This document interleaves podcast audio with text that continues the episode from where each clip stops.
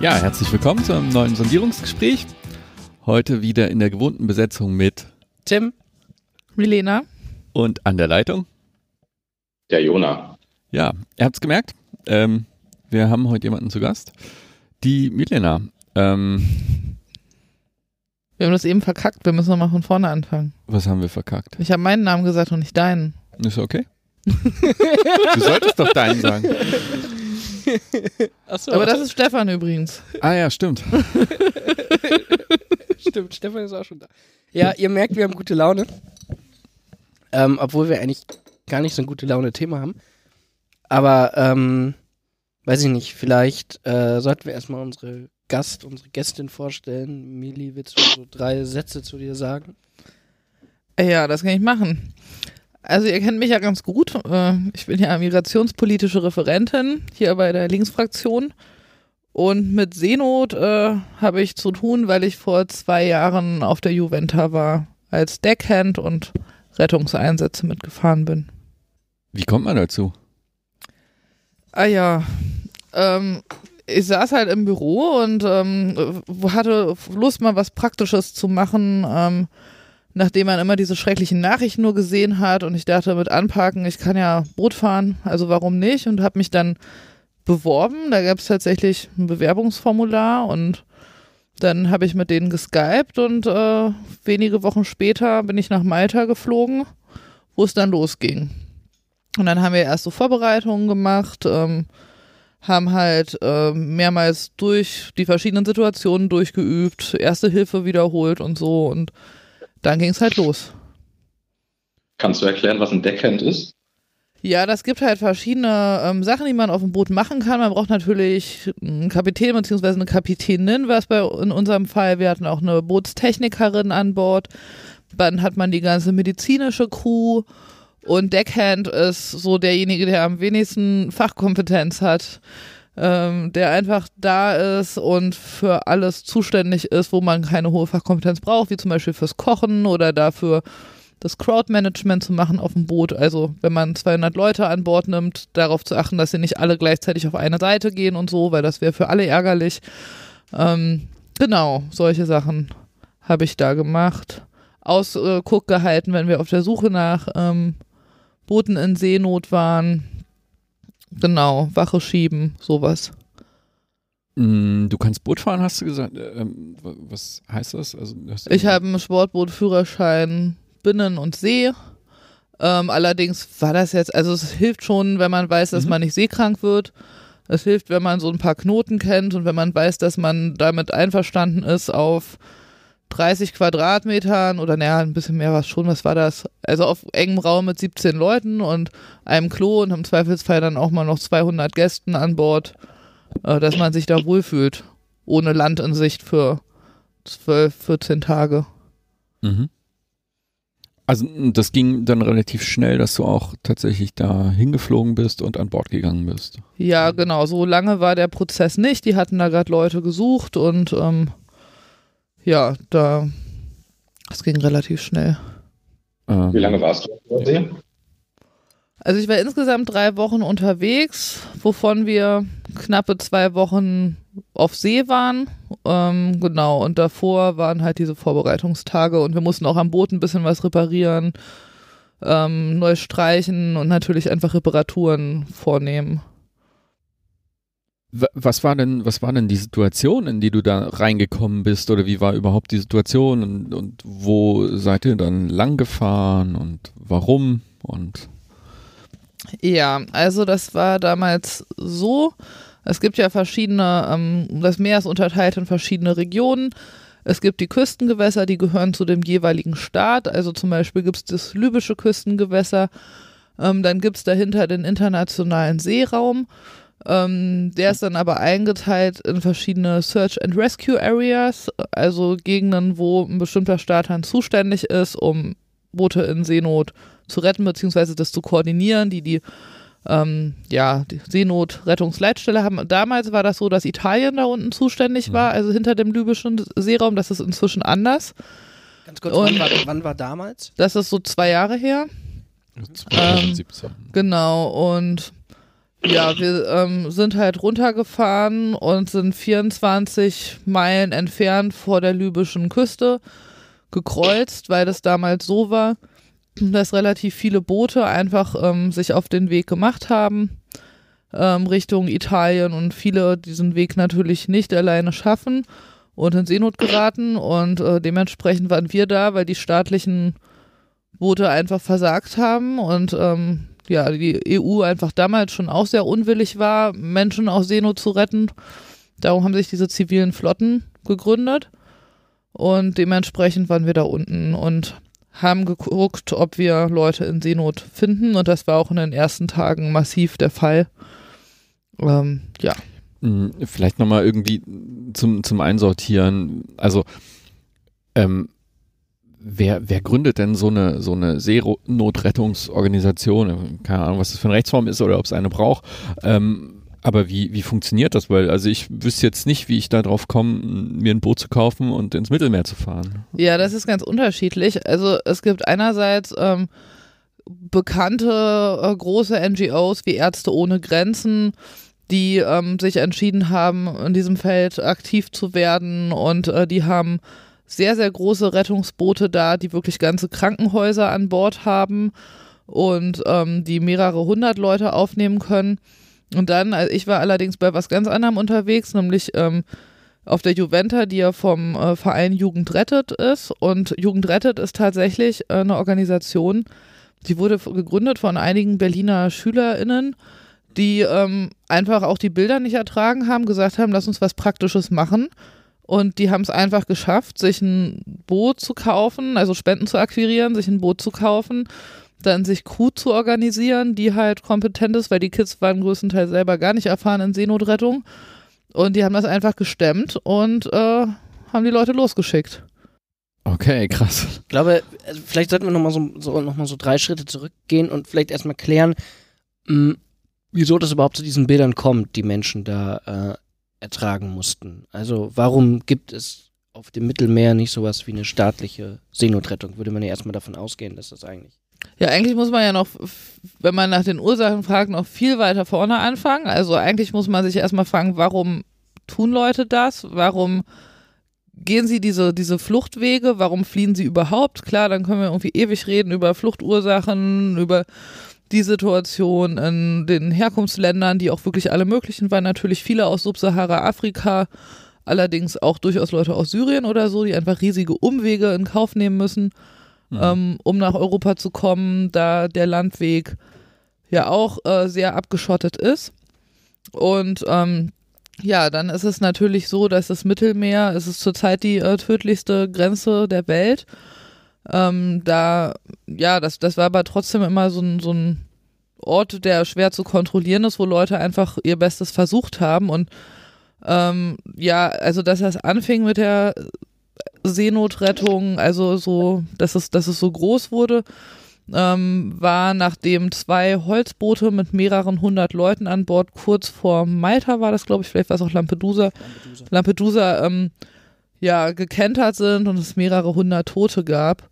Und äh, danach fing das dann an, dass es wirklich viele Seenotrettungsboote gab. Also, ich meine, es gab vorher schon Fälle, es gab das mit der Cap Anamur, wo jemand äh, Leuten das Leben gerettet hat, die auch geflohen waren und der dann ja auch in Italien schon ein ganz langes Verfahren hatte. Aber ja, also dass das jetzt in dem Ausmaß ist, das kam dann erst ein bisschen später.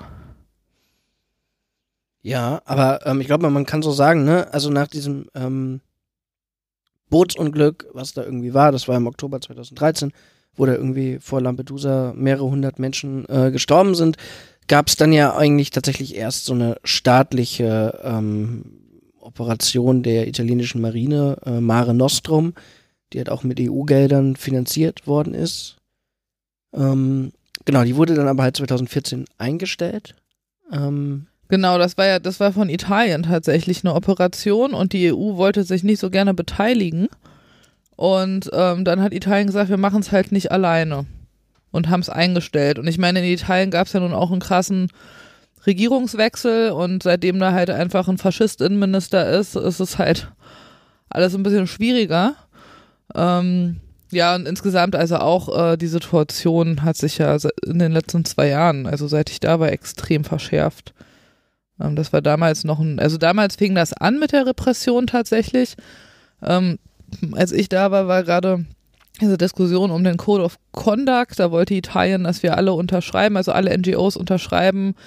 Ähm, ja, das, also so, so bestimmte Bedingungen, dass man zwei Polizisten mit an Bord Mhm. nimmt, auch bewaffnete Polizisten und ähm, ja, also so Sachen, die man einfach nicht unterschreiben konnte, weil also aufgrund der beengten Bedingungen war das überhaupt nicht möglich, äh, da irgendwie noch extra Crew mitzunehmen und auch die Leute von Ärzte ohne Grenzen haben gesagt, wir haben hier nie Waffen an Bord und auch keine Polizisten mit Waffen und das geht einfach nicht. So und ähm, dann wurde das nicht unterschrieben und dann ja, also es wurde immer so ein bisschen, man wurde nicht als Helfer behandelt, sondern als irgendwie Krimineller, der mit Schleppern zusammenarbeitet. Und ich meine, im Nachhinein kam ja auch raus, dass auch während ich an Bord war, dass die ganze Zeit äh, unsere Brücke verwanzt war, also da, wo die Kapitänin sitzt. Mhm. Das war alles verwanzt äh, worden von den italienischen Behörden. Es lief schon ein Strafverfahren gegen Unbekannt wegen äh, ja, Unterstützung von Schlepperei. Genau, aber das wussten wir damals zu dem Zeitpunkt noch nicht. Das kam ja dann quasi, also die, die Crew, nach der ich da war, der nächste Einsatz, das war dann der, wo die Juventa beschlagnahmt wurde. Ähm, okay, also ich würde das gern irgendwie so chronologisch sortieren. Ja. Du bist dann da angekommen.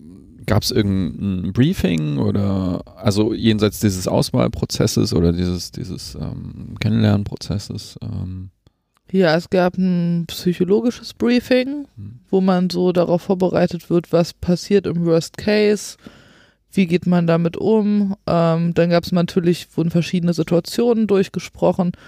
Was macht man, wenn ein Holzboot kommt? Was macht man, wenn es ein Schlauchboot ist? Das sind einfach unterschiedliche Situationen, weil die Holzboote eher kentern und im unteren Deck dann vielleicht Leute ertrinken, während die Schlauchboote eher Luft verlieren.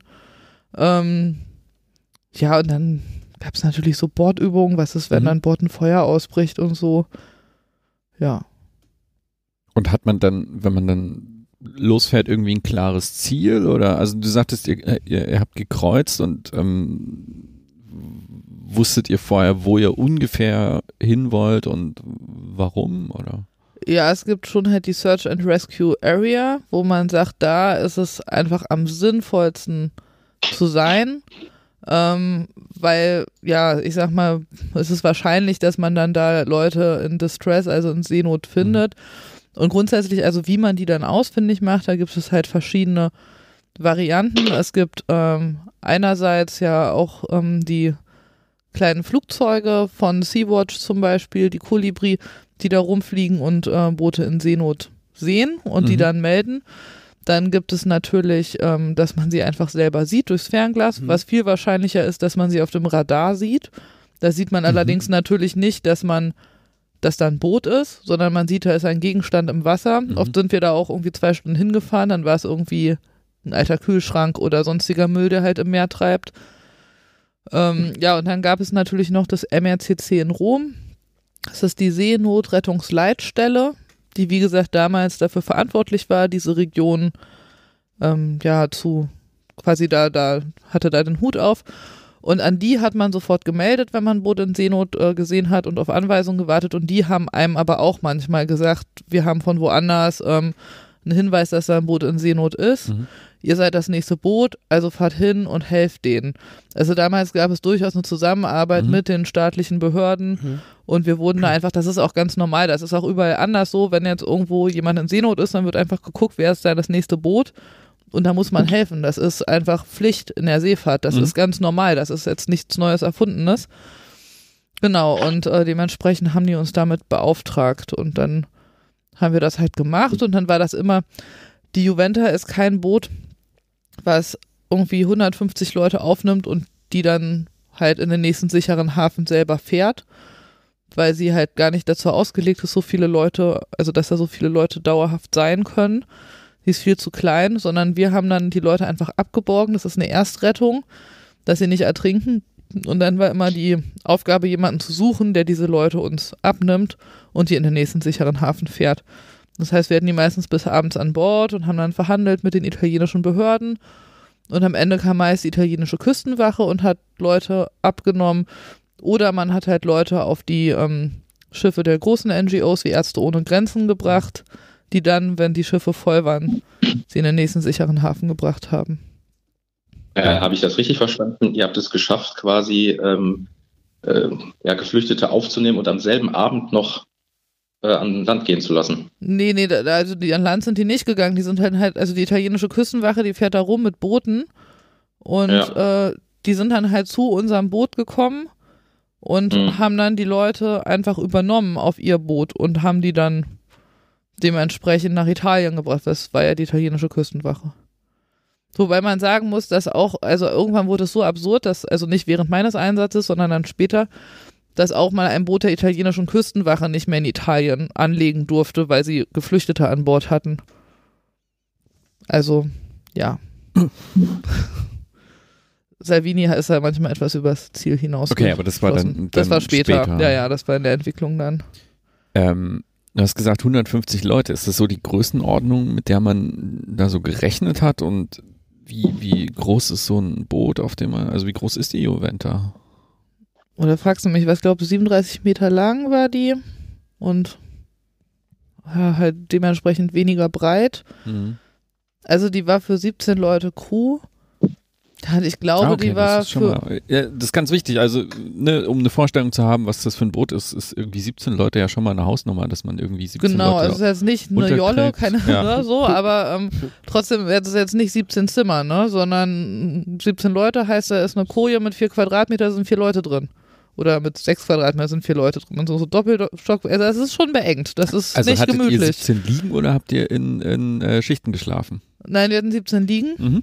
Wobei meine Liege war zum Beispiel in dem Raum, wo ähm, ja, das einfach äh, das ganze Wasser gelagert war und die Wechselkleidung für die Geflüchteten und mit äh, Blick ins äh, in den Krankenhausraum. Also das war jetzt fern von sowas wie einer Koje oder von Privatsphäre. Das Mhm. war halt einfach eine Matratze, wo man sich dann ab und zu mal raufhauen konnte. Mhm. Ja, ein Vorhang davor und das war's. Ja, die, äh, klar, also Kapitän und so, die ganz wichtigen Funktionen, die hatten dann da ein bisschen mehr Komfort, weil die einfach besseren Schlaf brauchen. Klar. Ja, ja, aber das war schon eng und ich glaube 300 konnten wir an Bord nehmen. Das waren zwei Schlauchboote quasi etwa auf die verschiedenen Decks, also entweder Vordeck oder Achterdeck. Und mh, das war dann aber schon so, da liegt das Boot dementsprechend tief im Wasser und verliert ein bisschen, ne, das wird dann Mhm. unstabil und das ist eigentlich keine gute Idee. Das ist halt nur, was man im Notfall machen Mhm. kann, wenn sonst Leute sterben. Teilweise gibt es dann die Möglichkeit, dass man noch Rettungsinseln auswirft, Mhm. wo dann einfach Leute vorübergehend reinkommen, was natürlich extrem unkomfortabel ist, aber ja, ich meine, wenn sie im sinkenden Schlauchboot sind, Ja. dann ist das halt eine Variante. Aber damit kannst du ja nicht fahren, also bist manövrierunfähig, du bist dann halt einfach eine Insel in dem Punkt. Okay, und dann ist jetzt so der Punkt, okay, ihr fahrt los, habt wahrscheinlich Proviant, seid vollgetankt und ähm, ähm, ja, was passiert dann? Also ist das erstmal Langeweile oder? Also es gibt tatsächlich sehr langweilige Phasen. Wir sind zwei Tage lang runtergefahren. So lange dauert das halt mit so einem alten, langsamen Boot. Und ähm, haben zwischendurch dann natürlich mehr Übungen gemacht im offenen Meer noch. Und dann war, ist man irgendwann angekommen im Einsatzgebiet und hat Ausschau gehalten. Und wir hatten dann schon am ersten Tag auch gleich ähm, sehr viele Boote in Seenot. Das war, also man muss dazu sagen, im ähm, Sommer bei guter See und die hatten wir in den ersten drei Tagen, ist natürlich die Wahrscheinlichkeit, dass Leute von da den Weg versuchen zu nehmen, wesentlich höher als im Winter bei fünf Meter Welle. Dann kommen die Schlauchboote einfach gar nicht da vom, vom Strand in Libyen weg. Und also an den ersten Tagen war das so, äh, ich habe jetzt die Notizen nicht dabei, aber wir hatten so, ich glaube, so acht, neun Boote um uns rum in Seenot.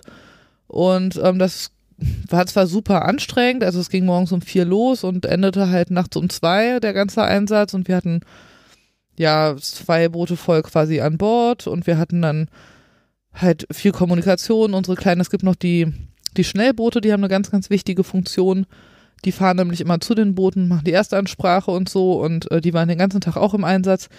Aber da war das Gute, dass die anderen NGO-Boote noch da waren. Und die haben dann, ähm, ja, quasi, also das, das war alles irgendwie safe. Wir haben auch dann die Leute am Ende an die Italiener abgegeben. Der kritischere Tag war dann der zweite Tag, weil wir da ähm, tatsächlich, also da waren keine anderen NGOs mehr in der Nähe und wir hatten halt 13 Boote um uns rum. Und 13 mal 150 Leute ist halt so, dass man einfach weiß, okay, wie, wie sollen wir das schaffen? Wir sind 17 Leute, wir sind 17, weiß nicht, Punks, Hippies, Humanisten, Seeleute, die halt irgendwie jetzt hier eine krasse Aufgabe haben und ähm, haben viel zu wenig Platz an Bord. Und das war schwierig. Ähm, aber wir haben es am Ende geschafft. Also das war, also bei einem Boot, das war am Sinken und es war schon echt kritisch und dann tauchte so ein deutsches Kriegsschiff auf, was die ganze Zeit irgendwo in der Nähe gewesen sein muss, was aber wirklich erst im letzten Moment dann kam. Und das war auch so ein Tag, also wir hatten Rettungswesten für, ich glaube, 1000 Leute an Bord. Die waren an dem Tag alle, also wir, wir hatten keine mehr, wir haben die alle ausgeteilt. Und ähm, wir hatten auch noch so ein kleines Schlauchboot, was keinen Motor hatte, sondern was einfach nur so zum Transport war von zum Beispiel Rettungssachen. Und wir hatten dann dieses, ähm, ja, also Leute mit unseren Rettungswesten wurden abgeborgen von dem deutschen Kriegsschiff. Und ähm, wir haben halt die Rettungswesten am Ende leider nicht wiederbekommen. Das heißt, die haben uns halt einfach unser Material äh, abgenommen und das war natürlich blöd für die weiteren Einsatztage. Also wir hatten dann einen Teil unserer Rettungswesten wieder, aber nicht das, was die vom deutschen Kriegsschiff da ähm, ja, uns abgenommen haben.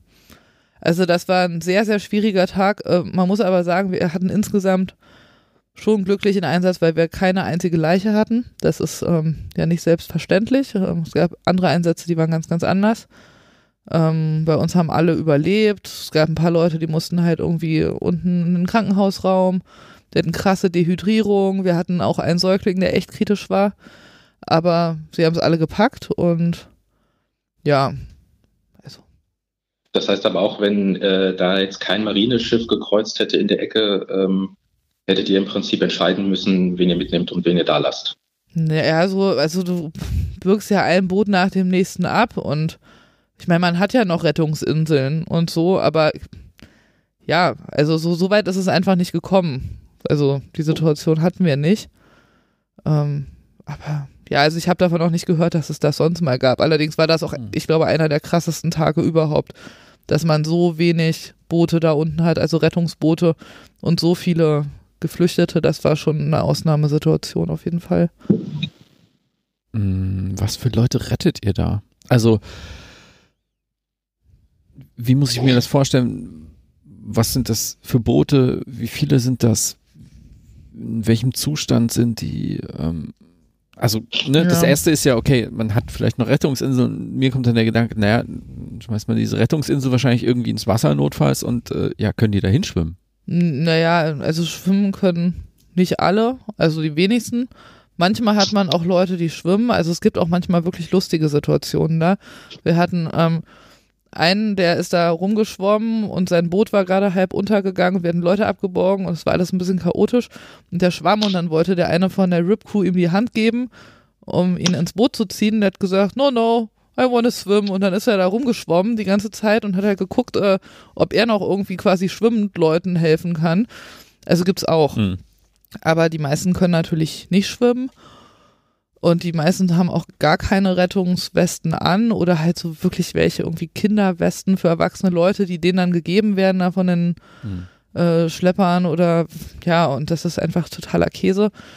Und die sind halt auch in, also diesen Gummibooten, das sind einlagige Gummiboote, das kann man überhaupt nicht benutzen für äh, aufs Meer fahren eigentlich.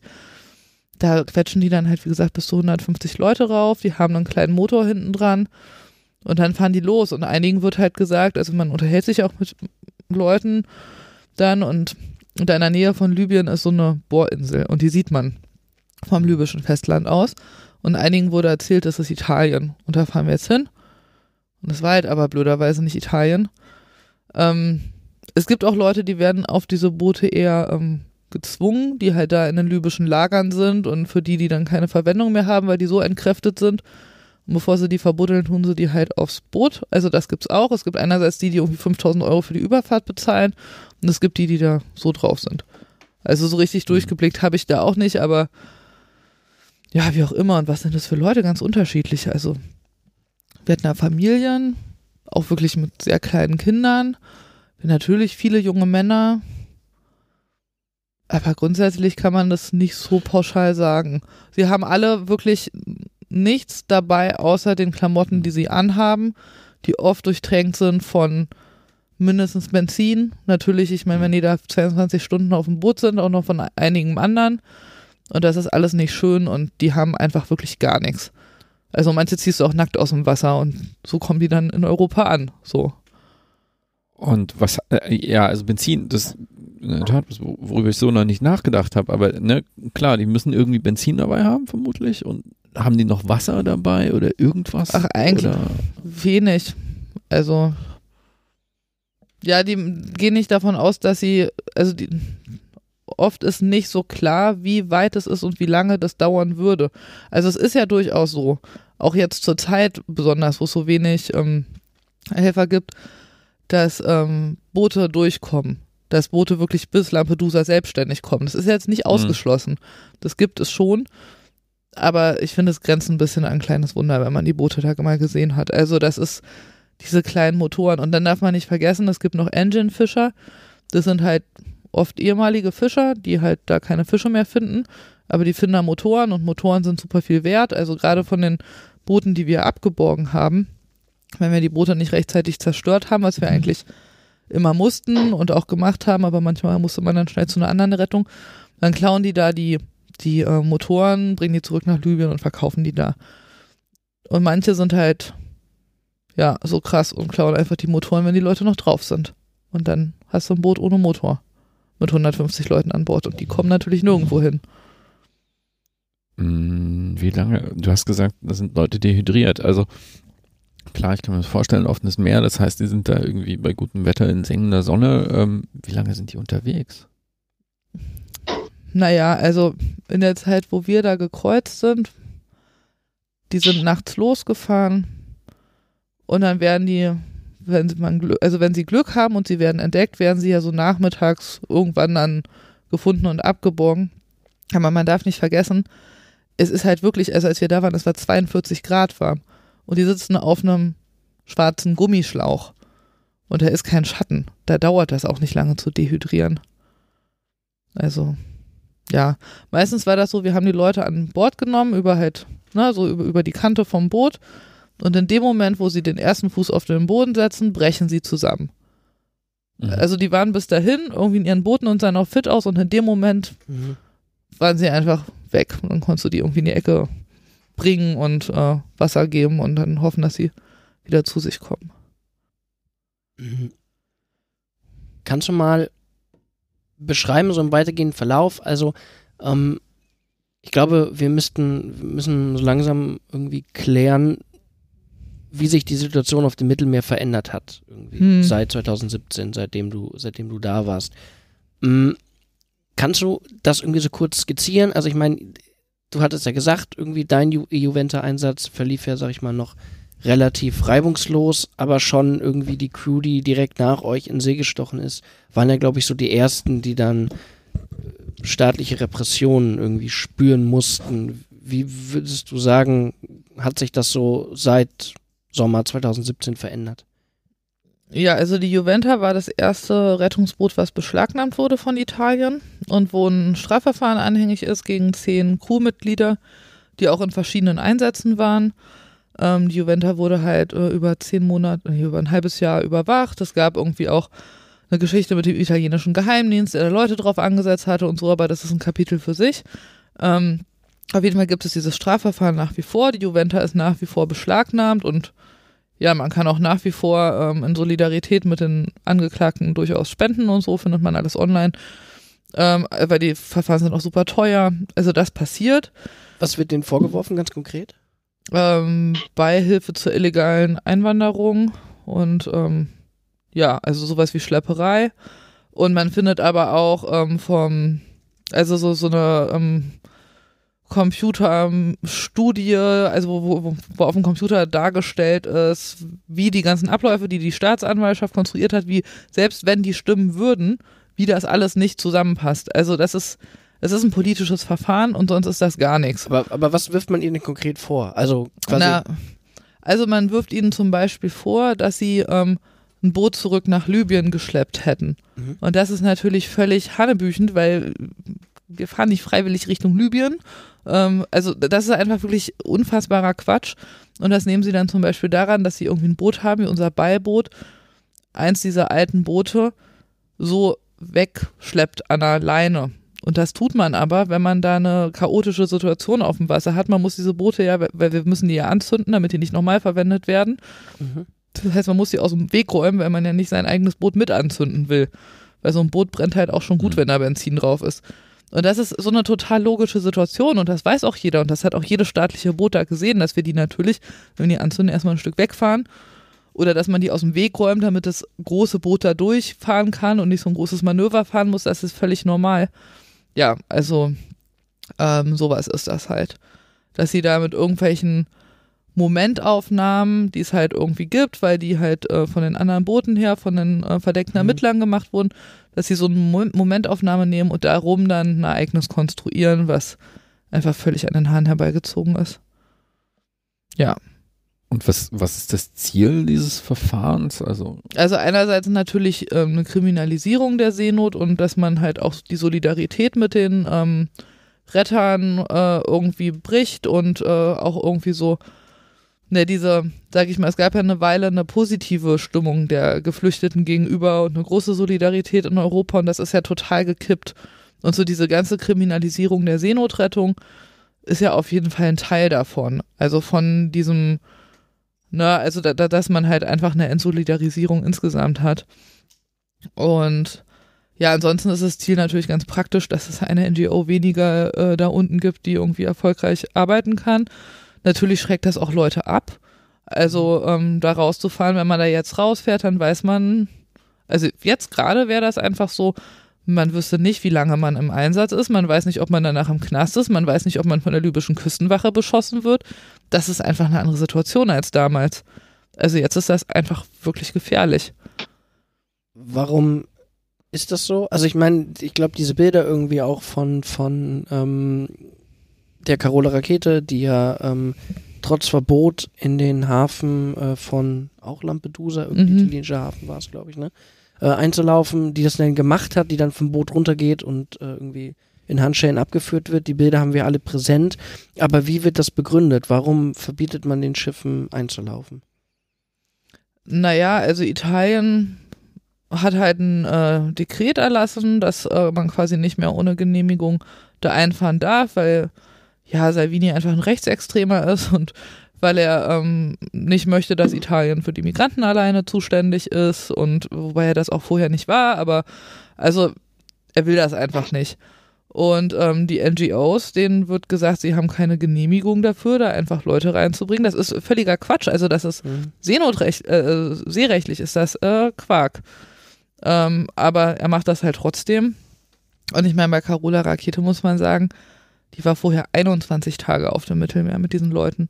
Also die hat das ja nicht sich mal eben so überlegt, sondern sie hat das so lange versucht, da eine Lösung zu finden. Die hat mit den Behörden in Italien, in Malta, in Spanien überall diskutiert und niemand wollte diese Leute und die waren seit 21 Tagen in diesen Bänkensituationen auf dem Boot und irgendwann geht's halt nicht mehr.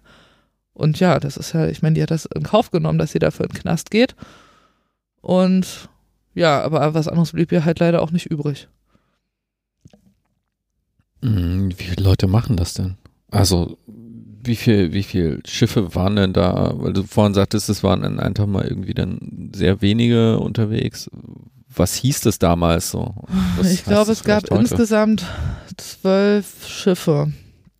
Ähm, so, also es gibt was, die CI, es gibt Sea-Watch mit, mit zwei Booten, es gibt dann die von ähm, Ärzte ohne Grenzen, dann gibt es auch durchaus ein spanisches Schiff, also es sind jetzt nicht nur deutsche NGOs da unten, ähm, die Juventa gab es, dann, ja, also es, es kam schon so ein bisschen was zusammen, Vos Hestia, Vos Anamur, Hm. ähm, ja, und jetzt ist es so, jetzt haben wir die Alan Kurdi, die ja gerade wieder darauf wartet, in den Hafen zu kommen. Und auch ein weiteres Schiff von Ärzte ohne Grenzen, die fünf Seemeilen von denen entfernt gerade unterwegs sind. Und auch Leute gerne in einen sicheren Hafen bringen würden.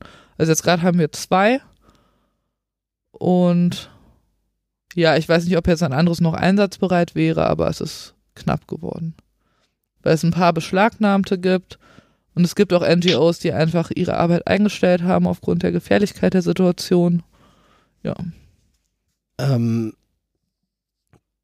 genau, ich glaube, wir müssen aber nochmal mm, so ein bisschen versuchen, die politische Komponente zu kriegen. Also mich interessiert auf der einen Seite, was macht die EU eigentlich gerade? Also ähm, warum so ist diese Situation auf dem Mittelmeer?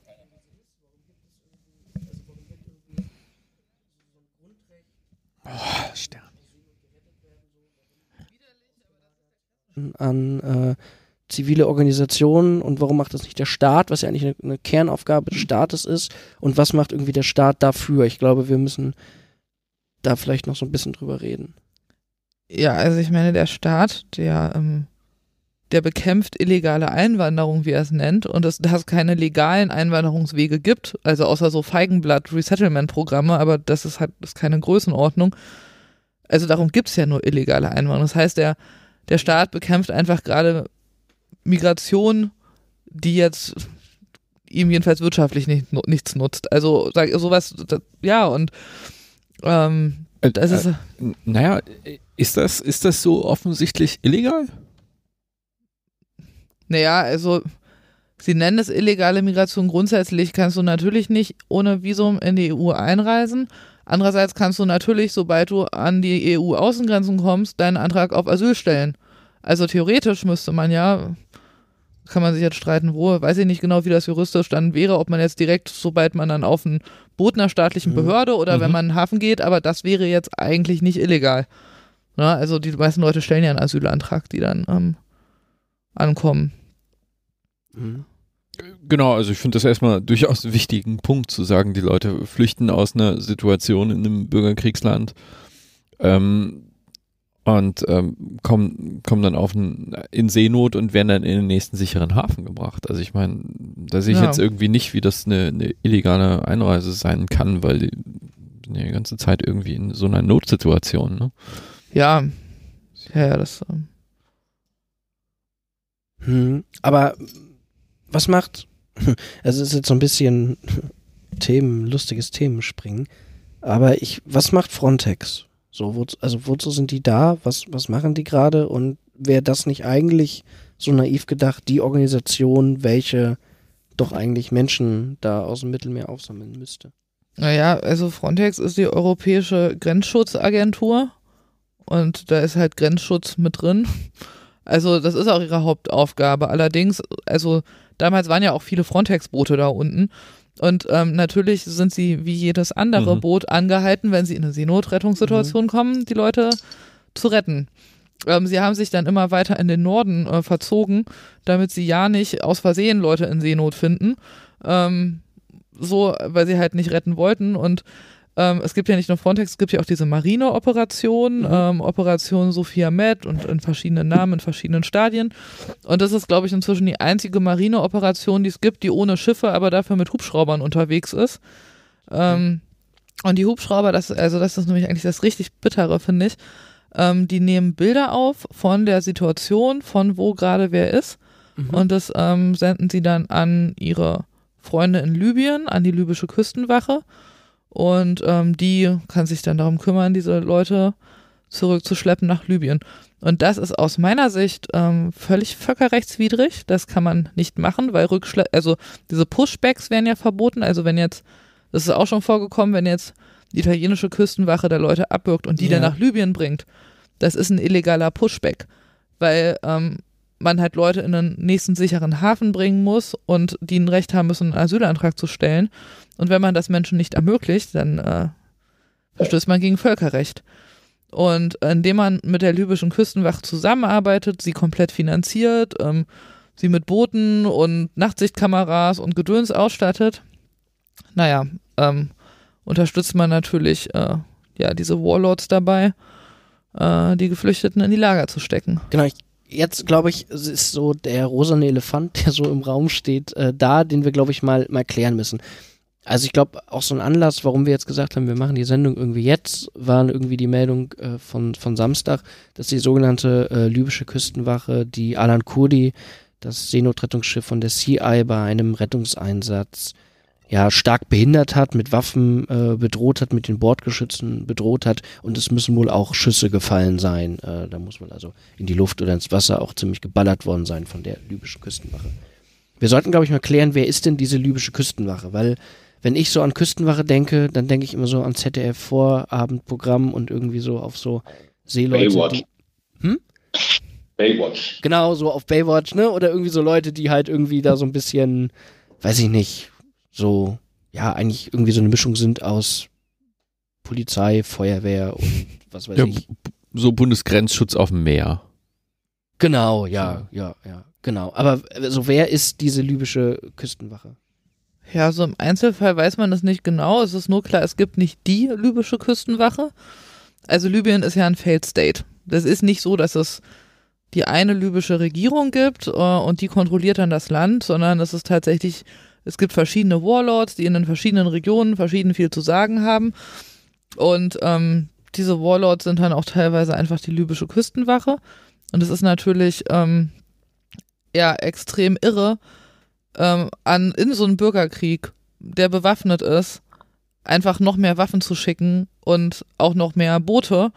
Und ähm, also was es auch gibt in Libyen, das sind ja nicht nur die libysche Küstenwache, es gibt ja auch noch diese Lager und da gibt es offizielle Lager, die dann halt von dieser schwachen Regierung sind oder von wem auch immer. Und dann gibt es auch noch inoffizielle Lager und das weiß man auch alles. Und trotzdem äh, schickt die EU wirklich massig viele Gelder, ähm, stellt die bereit, damit halt die libysche Küstenwache ausgestattet wird. Ähm, auch die EU hat dabei unterstützt, dass diese Zone, die früher Search and Rescue Area Italien war, das ist jetzt Search and Rescue Area Libyen. Das ist jetzt halt auch schwierig, da unten Einsätze zu fahren, wenn man dann mit den Libyern kooperieren soll. Und gleichzeitig ist es natürlich nach wie vor so, dass Libyen kein sicherer Hafen ist. Also, ja, es ist eine sehr schwierige Situation und die libysche Küstenwache, das sind einfach Banden. Das sind bewaffnete Banden und sonst ist das gar nichts. Und die sind auch, also es wird ja immer gesagt, also von, von konservativer oder rechtsradikaler Seite, dass irgendwie die Seenotretter mit äh, ja, den Schleppern zusammenarbeiten würden, was wirklich völliger Quatsch ist. Wer allerdings wirklich mit den Schleppern zusammenarbeitet, ist die libysche Küstenwache. Die sind teilweise auch personenidentisch.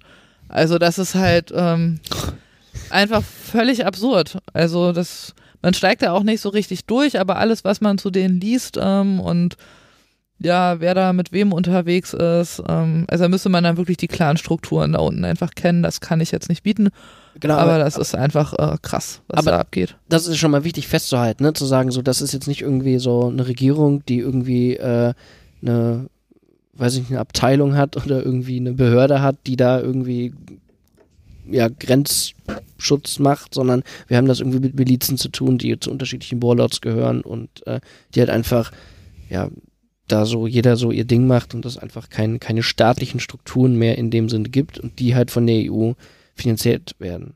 So.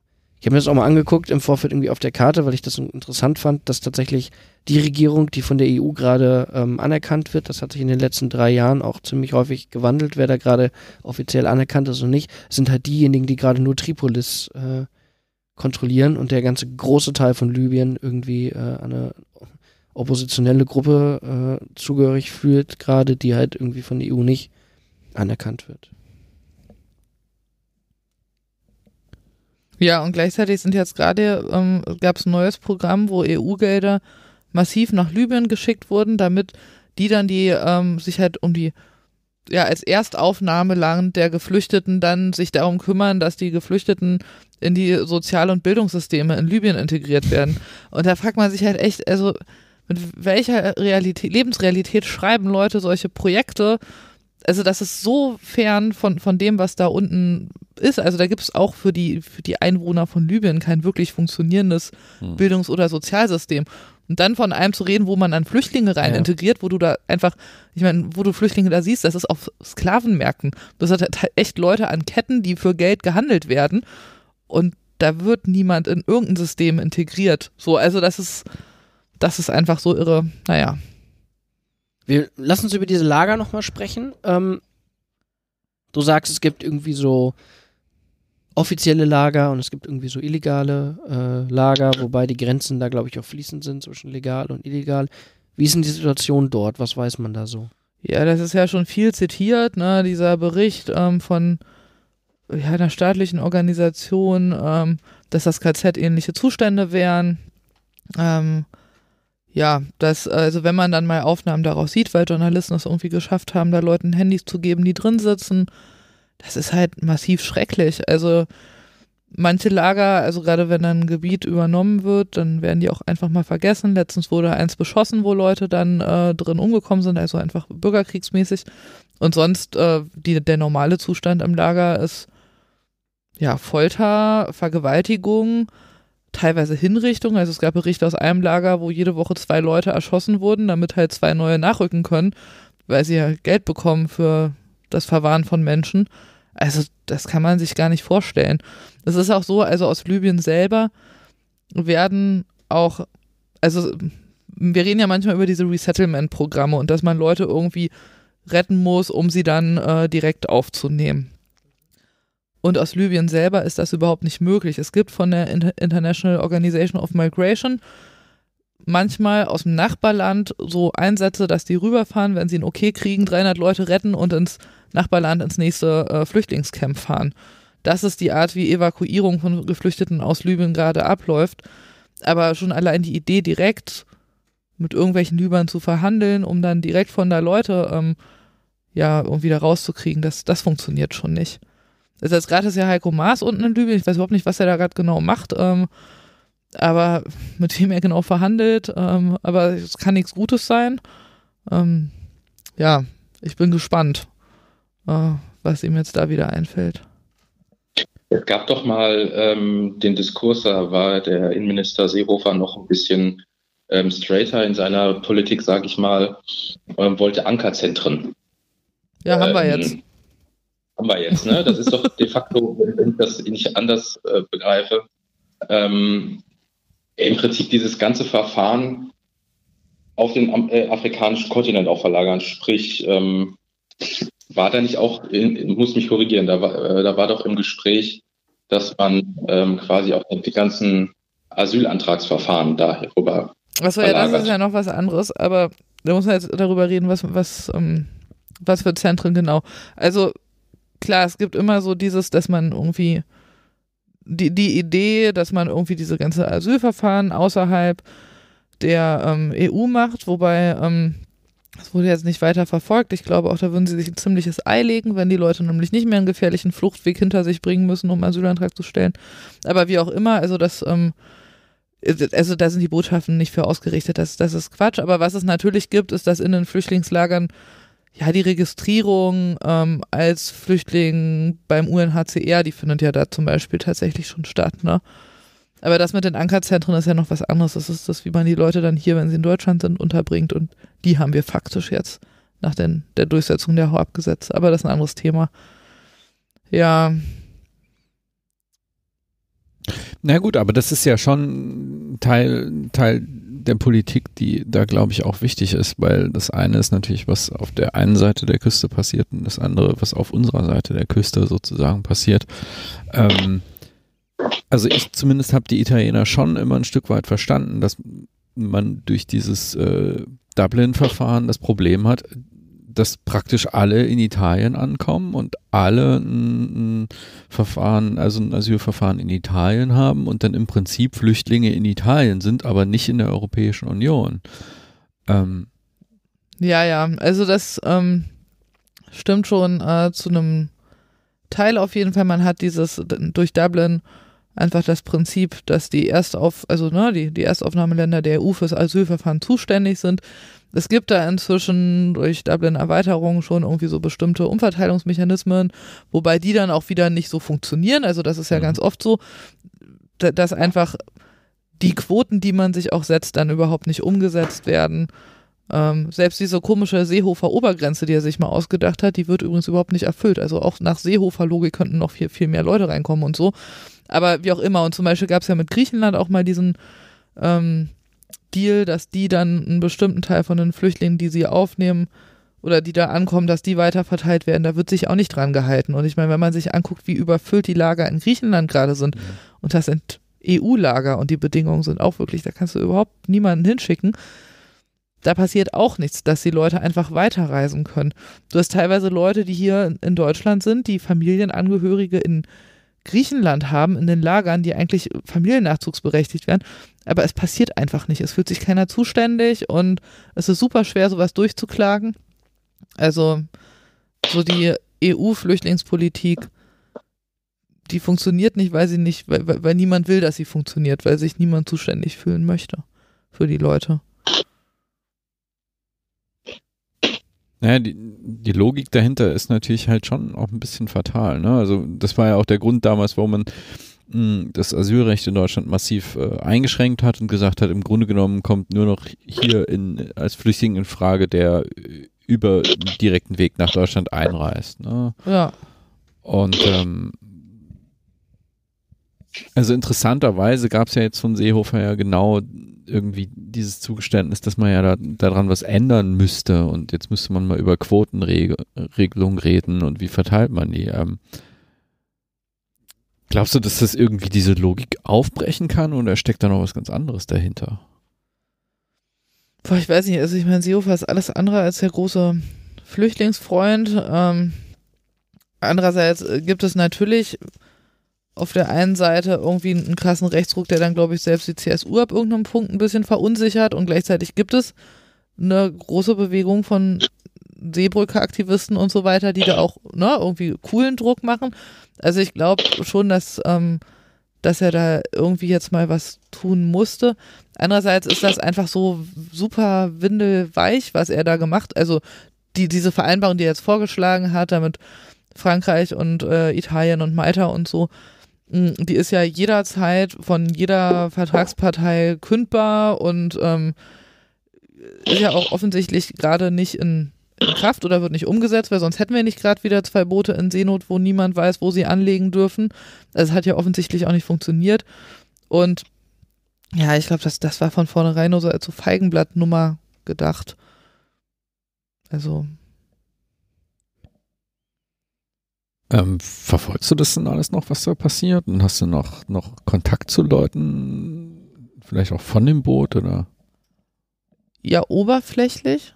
Also mit den Leuten, die wir an Bord hatten, dadurch, dass wir die ja immer nur für einige Stunden an Bord hatten, ähm, habe ich jetzt keine Bekanntschaften geknüpft oder so. Man, ja, weiß ich nicht, man braucht ja auch so ein bisschen seinen, seinen Abstand einfach.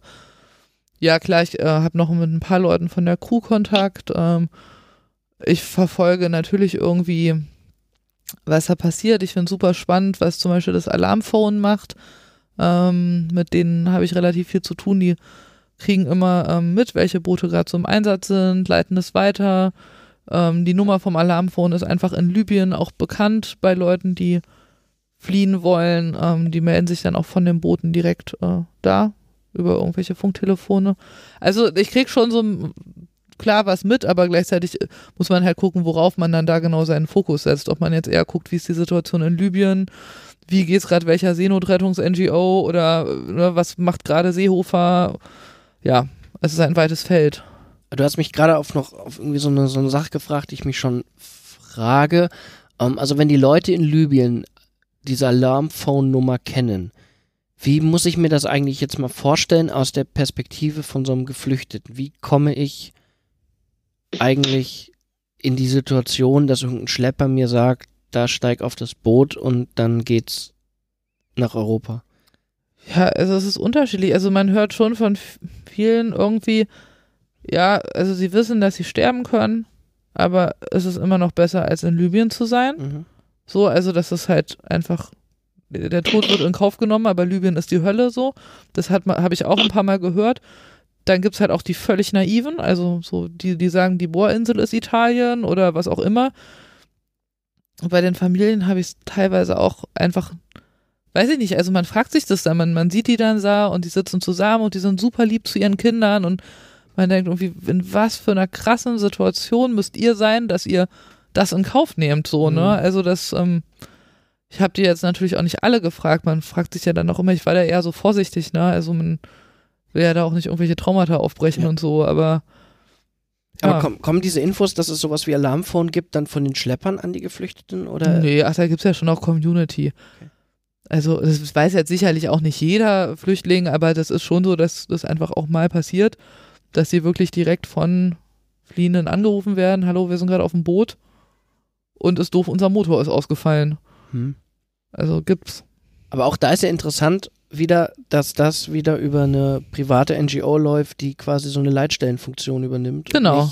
Über eigentlich, ne, also wenn mein Haus brennt, rufe ich die 112 an und weiß, dass sich der Staat in irgendeiner Form darum kümmert. Und Ja, das Ja. stimmt. Das ist wie, ja. genau, und da ist es dann wieder äh, ausgelagert, eben an eine private NGO und nicht über eine staatliche Seenotrettungsleitstelle. Was machen diese italienischen Leitstellen gerade? Ja, was machen die? Die sind halt für ihre anderen Regionen zuständig, für den italienischen Küstenraum halt. Also es ist auch eigentlich das Übliche, dass man halt so ein Mhm. bisschen für das, was in der Nähe ist, zuständig ist, aber da man halt gesagt hat, früher, ähm, vor Libyen ist halt nichts, was so eine Funktion übernehmen könnte, hat halt Italien gemacht. Ja, wie geht es denn weiter? Tja, schauen wir mal.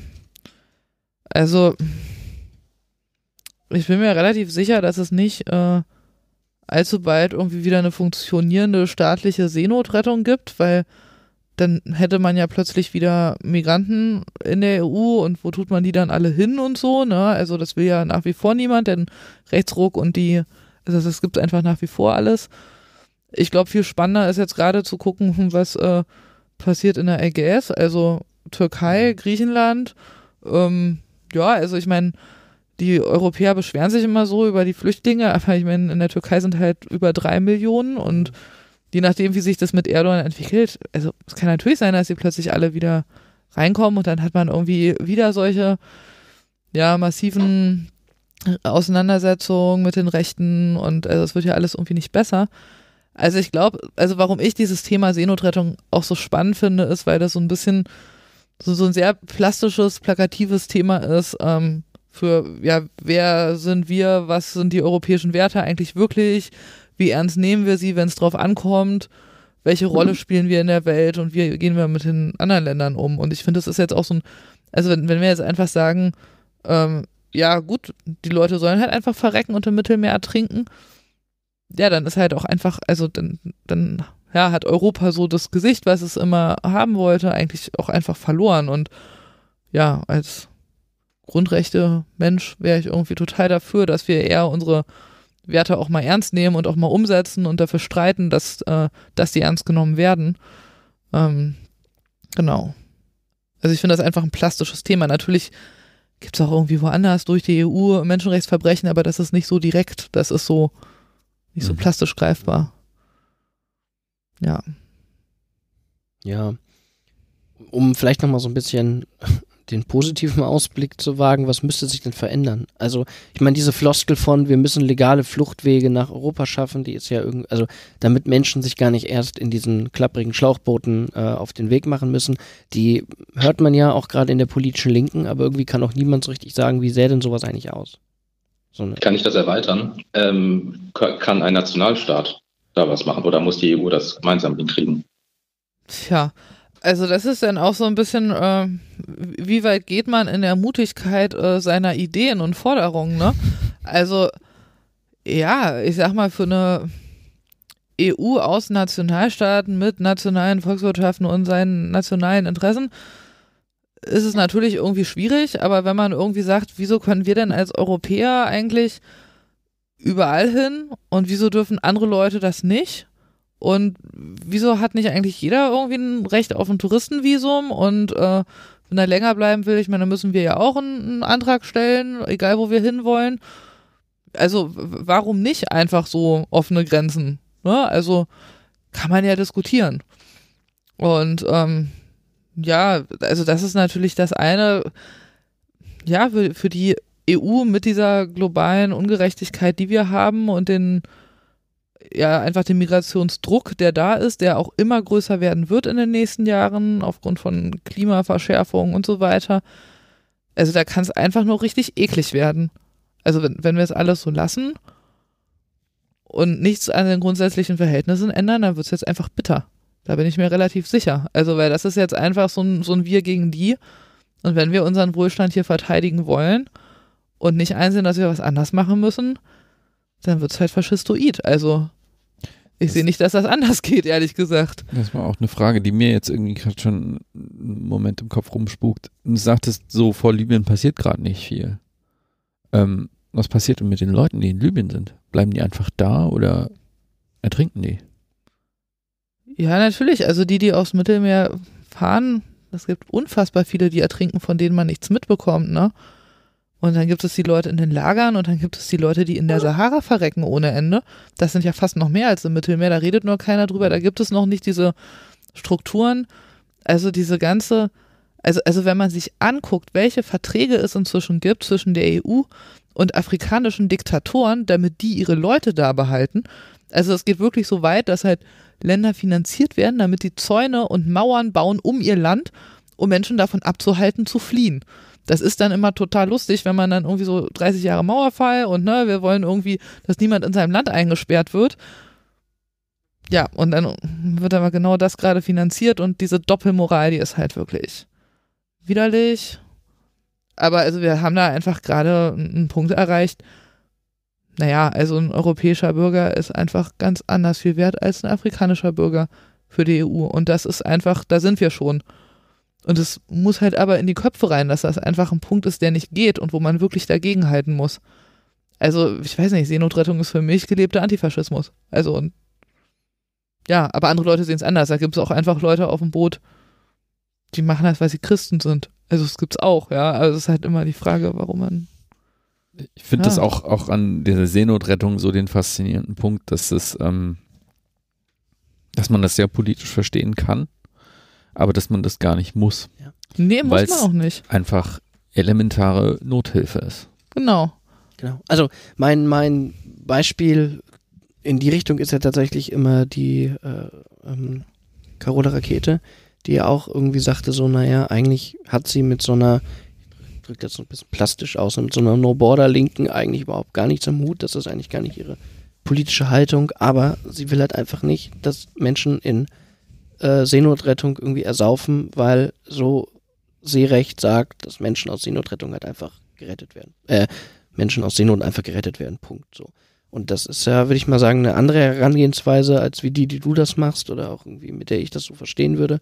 Aber ich glaube, dass das ja eigentlich auch eine, eine Chance bietet, vielleicht an der Stelle tatsächlich auch mal linke und irgendwie so bürgerlich-konservative Menschen an der Stelle auch mal. Ja, total. Also ich meine, die Kirche möchte jetzt ein Boot schicken, ne? Also die Ja, sind jetzt nicht für, für Linksradikalismus äh, bekannt, aber für Hum- Humanismus dann in Teilen natürlich schon. Also ich muss auch sagen, dass die Kirchen da auch ein guter Bündnispartner sind, dass sie auch vernünftige politische Forderungen aufstellen und ähm, ja, ich meine, ich weiß nicht, warum der Vatikan jetzt noch kein Boot geschickt hat eigentlich. Wäre eigentlich mal Zeit, finde ich. Aber ja, der Vatikan steht kurz vorm Staatsbankrott, habe ich jetzt gehört. Der hat also tatsächlich jetzt, der hat keine, der hat gerade andere Sorgen. na gut. Und der Papst hat in, im, im Rahmen seiner Möglichkeit Menschen mitgenommen. Ja, ja, er hat schon gute Sachen gesagt. Ich weiß auch nicht, wie die Italiener das hinkriegen, ne? Irgendwie, was jetzt die Salvini-Anhänger, die gleichzeitig dann super katholisch sind. Das ist mir irgendwie ein bisschen rätselhaft, aber gut. Willst du denn nochmal auf so ein Boot? Ja, also, ich sag mal so, wenn jetzt irgendwie ich unbedingt ganz dringend gebraucht werden würde, dann müsste ich ja darüber nachdenken. Und dann würde ich, also dann kommt es ein bisschen auf die Situation an und dann würde ich vielleicht ja sagen. Aber, also so richtig Bock hätte ich gerade auf jeden Fall nicht. Das, ich finde es gerade echt gefährlich. Ich möchte nicht von Lübern erschossen werden. Und, ähm, Hatte die eigentlich zu tun mit der libyschen Nee, wir hatten nur mit Frontex zu tun. Die haben uns mit Waffen bedroht, die Schweine. Ähm, aber die haben uns nicht beschossen oder so. Aber das gehört sich auch trotzdem nicht, dass Polizisten auf äh, Retterwaffen halten. Das, das macht man eigentlich nicht. Naja, ähm, ja, also ich weiß nicht. Ähm, ich bin auch eigentlich gar nicht so eine große Seefahrerin. Also ich fand es jetzt eher 17 Tage da, oder keine Ahnung, 14 Tage auf dem Boot, ähm, ja, ein bisschen anstrengend, ein bisschen zwischendurch tatsächlich langweilig, ähm, beengt. Also ich kann mir einfach schönere Dinge vorstellen. Ich fand es auch extrem belastend. Also irgendwie immer diese super langen Einsatztage. Ja, also wenn es unbedingt notwendig ist, würde ich es machen, aber ja. Es wäre wär schön, wenn man es nicht müsste. Und ich wünsche es auch eigentlich keinem, dass er weiter rausfahren muss. Es macht keinen Spaß. Da- Das ist, also ich finde, das ist auch nochmal das, was man immer so klar machen muss, ne? Als Jugend rettet, ich glaube, Jugend rettet waren die ersten, die 2015 angefangen haben. Mm, Oder, ne? ich weiß nicht. oder also zumindest in diesem, in diesem Ja. Juventa-Film ähm, wird das ja so dargestellt, okay, wir wollen irgendwie Druck aufbauen auf die europäischen Regierungen, dass wieder eine staatliche Seenotrettung eingesetzt wird. Und ehrlich gesagt ist das Gegenteil ja passiert. Ne? Also je mehr NGOs irgendwie unterwegs waren, desto mehr wurden ja staatliche ähm, Unterstützung zurückgeschraubt. Und das ist eigentlich, ich finde das eigentlich das krasse Ding so, wie sich der Staat auch so ein bisschen darauf ausruht, dass es quasi Menschen Nee, nee, der will das ja nicht. Also es ist ja jetzt nicht so wie beim normalen Ehrenamt.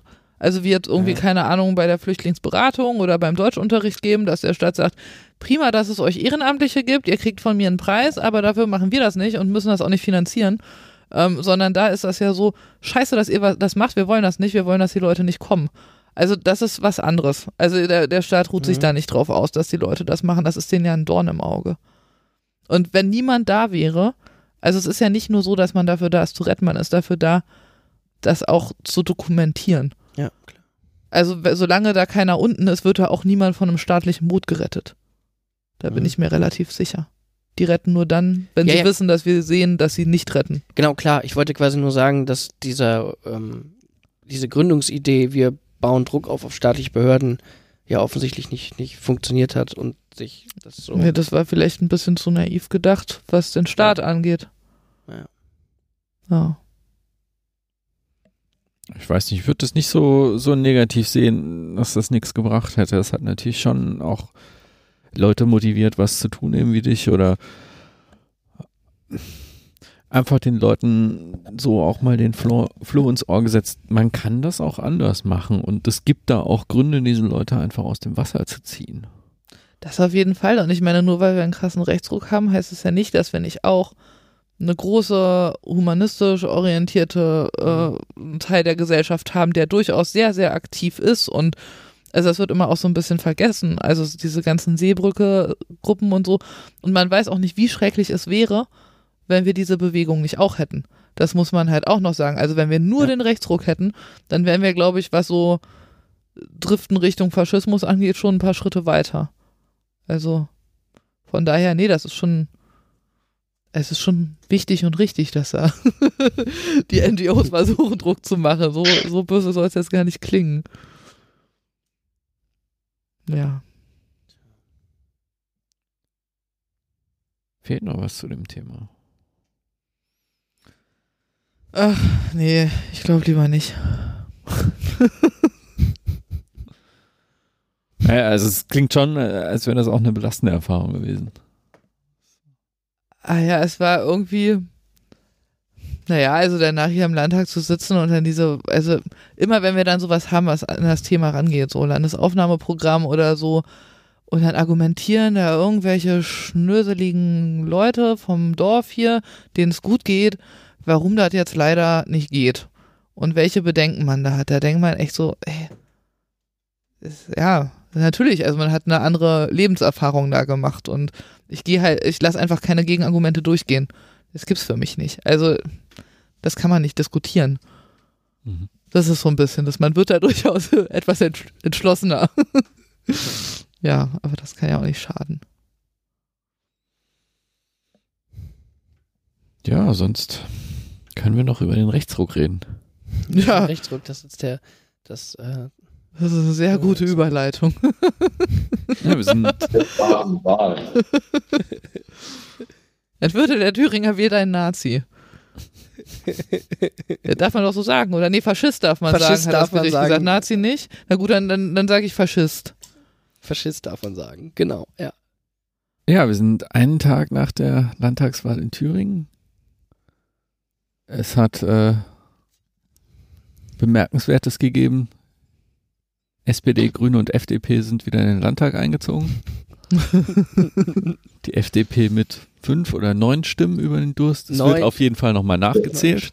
Äh, Das muss auch voll die Demokratie fördern oder dass Leute endlich wieder sagen, meine Stimme zählt was. Aber ich muss sagen, ich habe das ja, ich habe das ja gestern verfolgt und ich saß dann da an meinem Handy und habe immer so auf Aktualisieren gedrückt, aktualisieren, um so, wenn so jeder Wahlbezirk da ausgezählt worden ist, das war schon auf jeden Fall äh, spannend. Aber vielleicht sollten wir erstmal kurz das Ergebnis nochmal ähm, zusammenfassen. Also Stefan hat das ja schon gesagt. Ähm, die FDP ist relativ knapp mit 5,0005 Prozent eingezogen. Ähm, die Grünen liegen irgendwie bei äh, fünf- 5,19. genau knapp 5,2 Prozent. Ähm, ich suche gerade das Wahlergebnis und finde es natürlich so schnell nicht. SPD 8,21, CDU 21,75, AfD 23,40 und die glorreiche Linke mit 31,01. Wup, wup. Ja, Bodo oder Barbarei. Ja, und es war Und jetzt offensichtlich ist irgendwie Bodo. beides. Naja. Ja, es ist, äh, sind auch irgendwie Genau. so ganz. Aber also was tatsächlich das Spannende ist an dem Ergebnis, wie es jetzt steht, wie gesagt, es wird nochmal nachgezählt werden. Wir können mit ähm, aktueller, äh, wir können aktuell nicht sagen, ob die äh, FDP im Landtag ist oder nicht, aber gehen wir mal davon aus, dass sie es ist und nehmen das Ergebnis, was wir aktuell haben. Dann gibt es rein rechnerisch nur zwei mögliche Koalitionen, alle anderen funktionieren nicht. Und das wäre zum einen eine, wie ich gestern gelernt habe, R2G2 Koalition, also Rot, Rot, Grün, Gelb. Oder wie es äh, der Leiter der thüringischen Staatskanzlei äh, Benjamin Hoff nannte, die Rojava-Koalition. ähm, oder die andere mögliche Koalition wäre tatsächlich eine Koalition aus der Linken und der CDU. Das klingt auf den ersten Blick absurd, aber es ist tatsächlich so, dass es äh, jenseits dieser beiden Möglichkeiten arithmetisch nichts anderes gibt, was eine Ja, die Mehrheit hätte. Möglich wären natürlich noch Tolerierung. über ja, auf Varianten. jeden Fall. Genau, also Minderheitsregierung, klar, die gehen natürlich immer. Und ich Naja, muss sagen, persönlich, ähm, die Tolerierungsvarianten achte ich auch als die attraktivsten, ehrlich gesagt, weil wir haben ja diese spezielle Situation in Thüringen, dass es da ähm, in der Verfassung drinne stehen hat, dass erst ein anderer Ministerpräsident gewählt werden muss vom Parlament, bevor der andere quasi abgewählt ist, also wegen einem nahtlosen Übergang. Und das heißt, Bodo könnte jetzt theoretisch auch einfach die nächsten fünf Jahre aussitzen, ähm, aber der Lackmustest kommt natürlich immer beim Haushalt. Also ne, der muss vom Parlament bestimmt werden und da braucht man dann seine Mehrheiten. Und ich sehe nicht, was dagegen sprechen würde, dass sich Rot-Rot-Grün die Stimmen zwischendurch von FDP oder CDU dazu holt. Ja. Muss man natürlich Angebote machen. Also genau, jetzt sind natürlich heute schon oder auch gestern Abend schon einige Aussagen gefallen. Die erste Aussage, die an der Stelle relevant ist, äh, war die von Bodo Ramelow, der nämlich am Wahlabend sagte, dass er klar anstrebt, die nächste Regierung anzuführen, aber gleichzeitig auch anstrebt, sich neu zum Ministerpräsidenten wählen zu lassen. Das heißt, er bräuchte quasi schon mal ähm, jemanden, der ihn so weit toleriert, dass er ihn mitwählt. Ähm, und die andere interessante Aussage ist jetzt tatsächlich von der FDP, die kam heute, und das ist die Aussage, dass die FDP sich an einer Tolerierung einer Ramelow-Regierung nicht beteiligen wird. Ja, was jetzt aber auch nicht überraschend ist, das haben sie vorher gesagt. Ja, aber ganz im Ernst, wir haben gestern die äh, Zahlenspielereien gesehen. Es fehlen irgendwie drei Stimmen. Und ich, ich glaube, die kann man akquirieren. Also das Problem. Na, Vorsicht, also jetzt auch mal langsam irgendwie mit diesem Wahlergebnis, ne? So ganz nebenbei hat die SPD mit 8,5 Prozent ähm, ihr zweitschle historisch zweitschlechtestes Wahlergebnis ähm, überhaupt auf Landesebene erreicht. Was war denn noch schlechter? Sachsen 7,9. Ach ja. Ähm, Wie aus der Pistole. ja, ich komme aus Sachsen. Man lacht nicht Ähm. über Leute, die am Boden liegen. Ach, bei der Sozialdemokratie ist das schon okay. Ähm, wer weiß, ob das schon der Boden ist. Ähm, Ich wollte gerade sagen, das geht das noch. ist, äh, Über Leute, die stolpern, lacht man noch viel weniger. ja, ja, Wir sind ja nicht bei Ups die Pannenshow. 5% sind machbar, Herr Nachbar. Oh, Mili, du, du, du äh, hast gerade auf jeden Fall das Potenzial für die Sendungstitel. Das ist jetzt schon der dritte, der mir einfällt. Wir müssen das nachher mal ausdiskutieren. Ja. ähm, und die Linke hat irgendwie das historisch beste Ergebnis in einem Bundesland gekriegt. Nicht nur in dem Bundesland, also so auch bei. Bundesebene hatten wir das auch noch nicht. ja, also auch bei, bei auf der Mir ist Bundesebene. gar nicht aufgefallen. Echt? Okay, da muss ich nochmal gucken. Äh, aber wir waren schon mal nah dran. Die Nationalratswahlen der DDR zählen nicht. Volkskammer. Volkskammer. Ja, also, ne, da ist ja schon irgendwie jetzt nochmal was passiert. Ähm, einerseits, andererseits reiht sich das auch so ein bisschen in diese Wahlen ein, die wir jetzt hatten. Und jetzt fangen natürlich alle an zu diskutieren. Und der interessanteste Punkt ist doch gerade, dass Mike Moring, der Spitzenkandidat der CDU, ähm, irgendwie so leichte Absetzbewegungen gegen die eigene Partei beginnt und sagt, na ja, wir müssen jetzt mal vielleicht doch mit der Linken reden. Ich finde das, also, das stimmt. Aber ich bin total traurig, dass alle davon ausgehen, dass wir das total normal fänden, mit der CDU zu reden. Ja, ja, ja. Also, Zumal man ja sagen muss, ähm, im selben Satz gestern Abend hat er ja noch in einem Mund gesagt, dass die Ränder gestärkt worden wären und man keine äh, bürgerliche Koalition mehr hinbekommt, ähm, wobei dann im Prinzip ähm, unser, die, die, ähm, ich weiß gerade nicht, wie er heißt, von der ARD, ähm, Jörg Schörnebrunn, Ja. ähm, immer wieder vorgerechnet hat, wie weit die Linke quasi ins bürgerliche Spektrum reingeragt hat bei der Wahl. Also wenn Bodo nicht bürgerlich ist, dann weiß ich auch nicht. Ja, also ich glaube, es gibt au- auf der einen Seite irgendwie, das habe ich gestern auch so wahrgenommen bei der ARD und auch beim ZDF, von Seiten der Medienöffentlichkeit, glaube ich, eine ganz große Stimmung, jetzt so links CDU-Experimente schön zu reden oder die, die handelnden Akteure da reinzureden. Ich glaube auch ehrlich gesagt, dass die CDU da mittlerweile da auch über ihren Schatten springen könnte. Ich muss es aber ganz ehrlich sagen, ich halte das für ein großes Problem, wenn auch noch die Linkspartei sich diesen Dammbruch begeht und sich ähm, inhaltlich einer CDU öffnet. Weil dann haben wir halt außer der scheinbaren Alternative AfD niemanden mehr, der in irgendeiner Form für eine andere Politik steht. Ja. Das finde ich jetzt spannend. Äh, vor nicht mal drei Minuten habt ihr nämlich gerade erklärt, naja, so eine Minderheitsregierung, das wäre ja was. Ich glaube, auch darüber müsste man mit der CDU reden. Eine Minderheitsregierung wäre was anderes. Nur, Das ist nicht dasselbe. Naja, aber okay. es- Wie stellt ihr euch das denn vor? Also ich glaube schon, dass man mal mit der CDU reden muss. So, wie gehen wir jetzt vor? Ähm, wählen wir einen Ministerpräsidenten neu, sitzen wir diese Wahl des Ministerpräsidenten einfach fünf Jahre aus und sagen, pff, ist halt, ähm, ne, kommissarisch weiter im Amt. Das wäre das wäre ja sogar möglich, aber dann hast du jedes Jahr halt diesen Haushalt, also erst nächstes Jahr, so schlau waren die äh, in Thüringen, dass sie den Landeshaushalt für 2020 schon beschlossen haben. Ist auch nicht ganz unüblich, das zu machen. In Hessen hatte man einen Doppelhaushalt, also, ne? Ähm, aber irgendwann musst du ja mal sagen, wie machen wir das denn jetzt? Du kannst ja, du kannst natürlich vieles auch mit wechselnden Mehrheiten machen, aber also ne, im Polizeiaufgabengesetz wirst du dich entscheiden können, wirst du das von der CDU oder von der FDP zugestimmt haben. Da man mag muss vielleicht das ja nicht unbedingt machen. Nee, aber ne, ja. wenn jetzt irgendwie so eine, so eine, so eine rote kleine Splitterpartei in Thüringen sagt, wir müssen jetzt hier was für die Sicherheit tun, weil als SPD müssen wir da äh, Mhm. den Menschen was liefern, ähm, äh, dann kann es ja sein, dass man sowas diskutieren muss oder nimm andere Sachen. Das Problem ist natürlich, dass man nicht so richtig auswählen kann, von welcher Seite man jetzt irgendwie die Zustimmung haben will, weil entweder hat man es von der CDU oder FDP, das ist so hm, bisschen egal, glaube ich.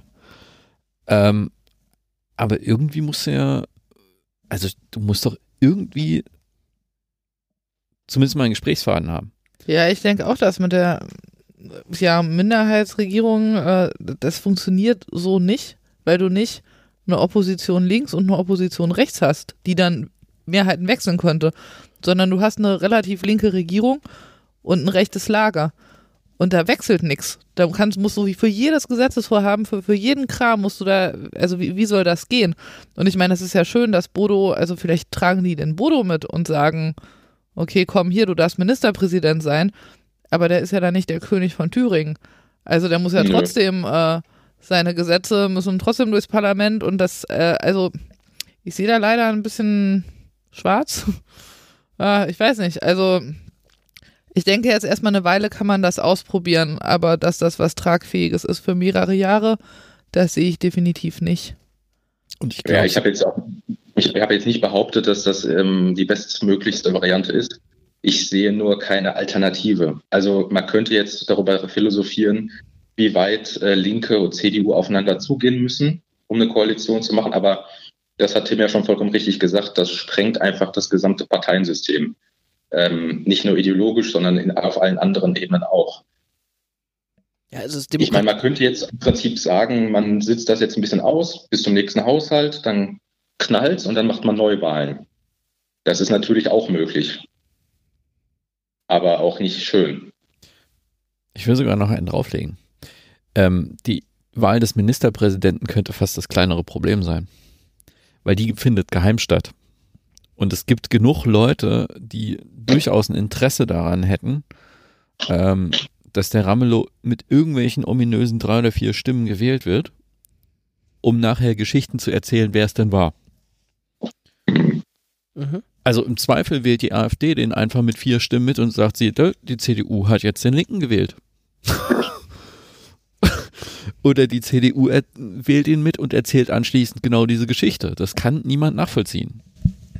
So, also, ne, da hätte man tatsächlich eine geheime Wahl. Der Thüringer Landtag war in der letzten Legislaturperiode, was die Fraktionen äh, anbetrifft, und die Fraktionszugehörigkeiten anbetrifft, glaube ich, relativ fluide. Also gab es, glaube ich, sogar einen AfDler, der in die SPD ist. Ja, ja, das ist richtig. Das ist richtig. Das, also die, die rot-rote Koalition hatte ja eine Stimme Mehrheit und die hatten sie dann irgendwann mal verloren, weil ein äh, SPD-Abgeordneter zur CDU gegangen ist. Dafür kam dann einer von der AfD zur SPD und es sind noch irgendwie zwei oder drei andere aus der AfD ausgetreten, die dann als Fraktionslose auch immer brav mit Rot-Rot-Grün mitgestimmt haben. Und das Ergebnis war quasi eine komfortablere Mehrheit als äh, am, am Wahltag. Also da ist, glaube ich, in Thüringen Musik drin.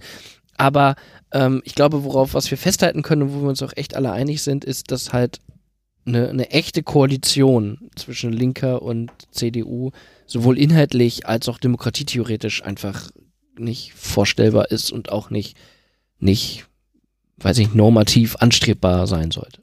Auf gar keinen Nee. Fall. Aber ich finde, demokratietheoretisch ist es auch nicht anstrebbar, dass Bodo jetzt einfach irgendwie ein paar Jahre durchregiert, ohne dass, also das, das geht nicht. Die Leute haben was gewählt und dann kann man das nicht irgendwie ewig herauszögern. Kannst nicht sagen, wir machen weiter, aber wir können ja weitermachen. Ja. So, das, das, ich glaube, das geht nach hinten los. Also ich muss dir zustimmen, ich habe, ich weiß nicht, ob ihr das verfolgt habt heute, die ähm, obligatorischen ähm, Presserunden in der Bundespressekonferenz in Berlin. Nee, es gibt Menschen, die arbeiten. Es gibt unseren Ja, Mann in Was, was Berlin. machst du denn also- da bei deinem Praktikum? Es gibt also es gibt sowas ganz Modernes, das nennt sich Internet. Und wenn da mal was aufgenommen wurde, kann man im Nachhinein das äh, wieder angucken. ähm, Ja, aber unser Mann in Berlin, lass du noch mal reden. Ja, genau. äh, der alte weiße Mann will äh, Geschichten erzählen. Ähm, genau, Bodo war hier und ähm, hat dann knallhart gesagt, ja, Rot-Rot-Grün ist bestätigt worden. Und ja, Bodo, könnt ihr euch ne? gerne nochmal naja, also das eine Rot ist nicht so doll bestätigt worden. ähm, ja, Rot-Rot-Grün sei bestätigt worden, weil er sei der Ministerpräsident und, so, und er wird das weiterführen. Das könnt ihr euch gerne auf Phoenix nochmal angucken. Also mir ist da kurz das Bild aus dem Gesicht gefallen, ähm, weil das auch schon eine sehr spezielle Wahrnehmung der Realität ist. Also klar, die Linke hat zugelegt, aber SPD und Grüne sind ja nicht mehr wiederzuerkennen. Also ja.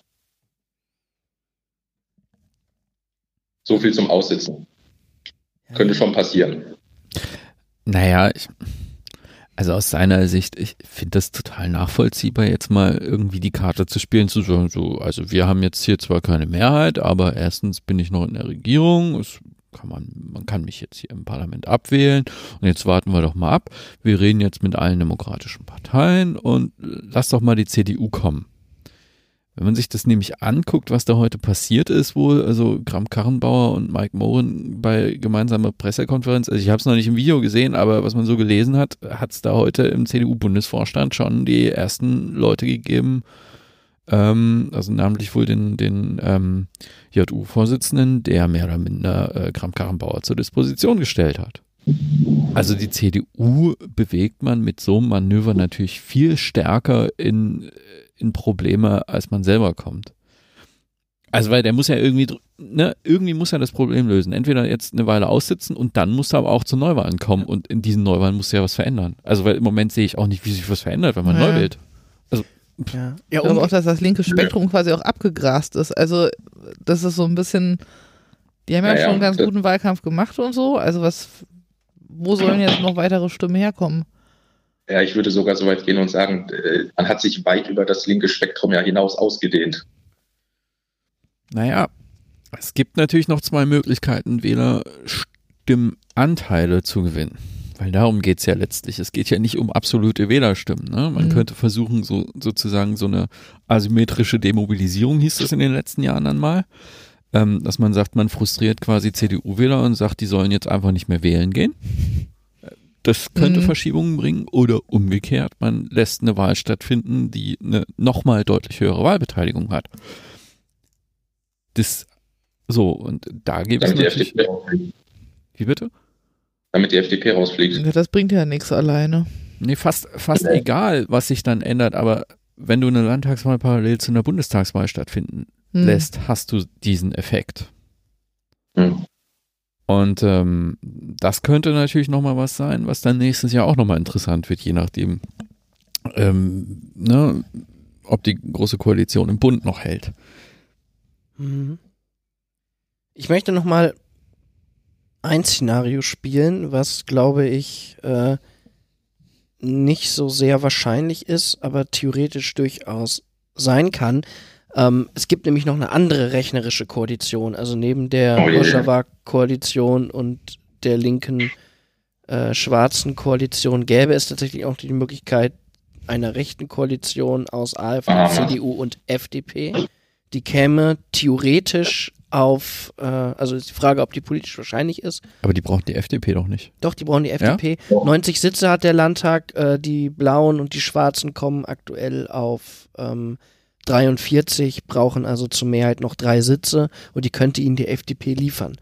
Und zum Beispiel der stellvertretende äh, Landesvorsitzende der ähm, CDU in Thüringen hat heute damit ja ganz offen gespielt und hat gesagt, so man muss sich jetzt hier auch mal das Tabu, also bevor wir irgendwie mit dem Kommunisten Ramelow zusammengehen, dann doch lieber mit der Höcke-AfD.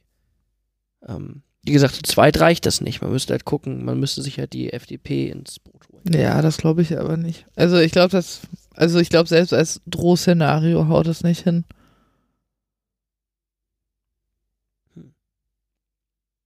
Ich glaube auch die FDP hätte zu viel zu verlieren. Aber Hm.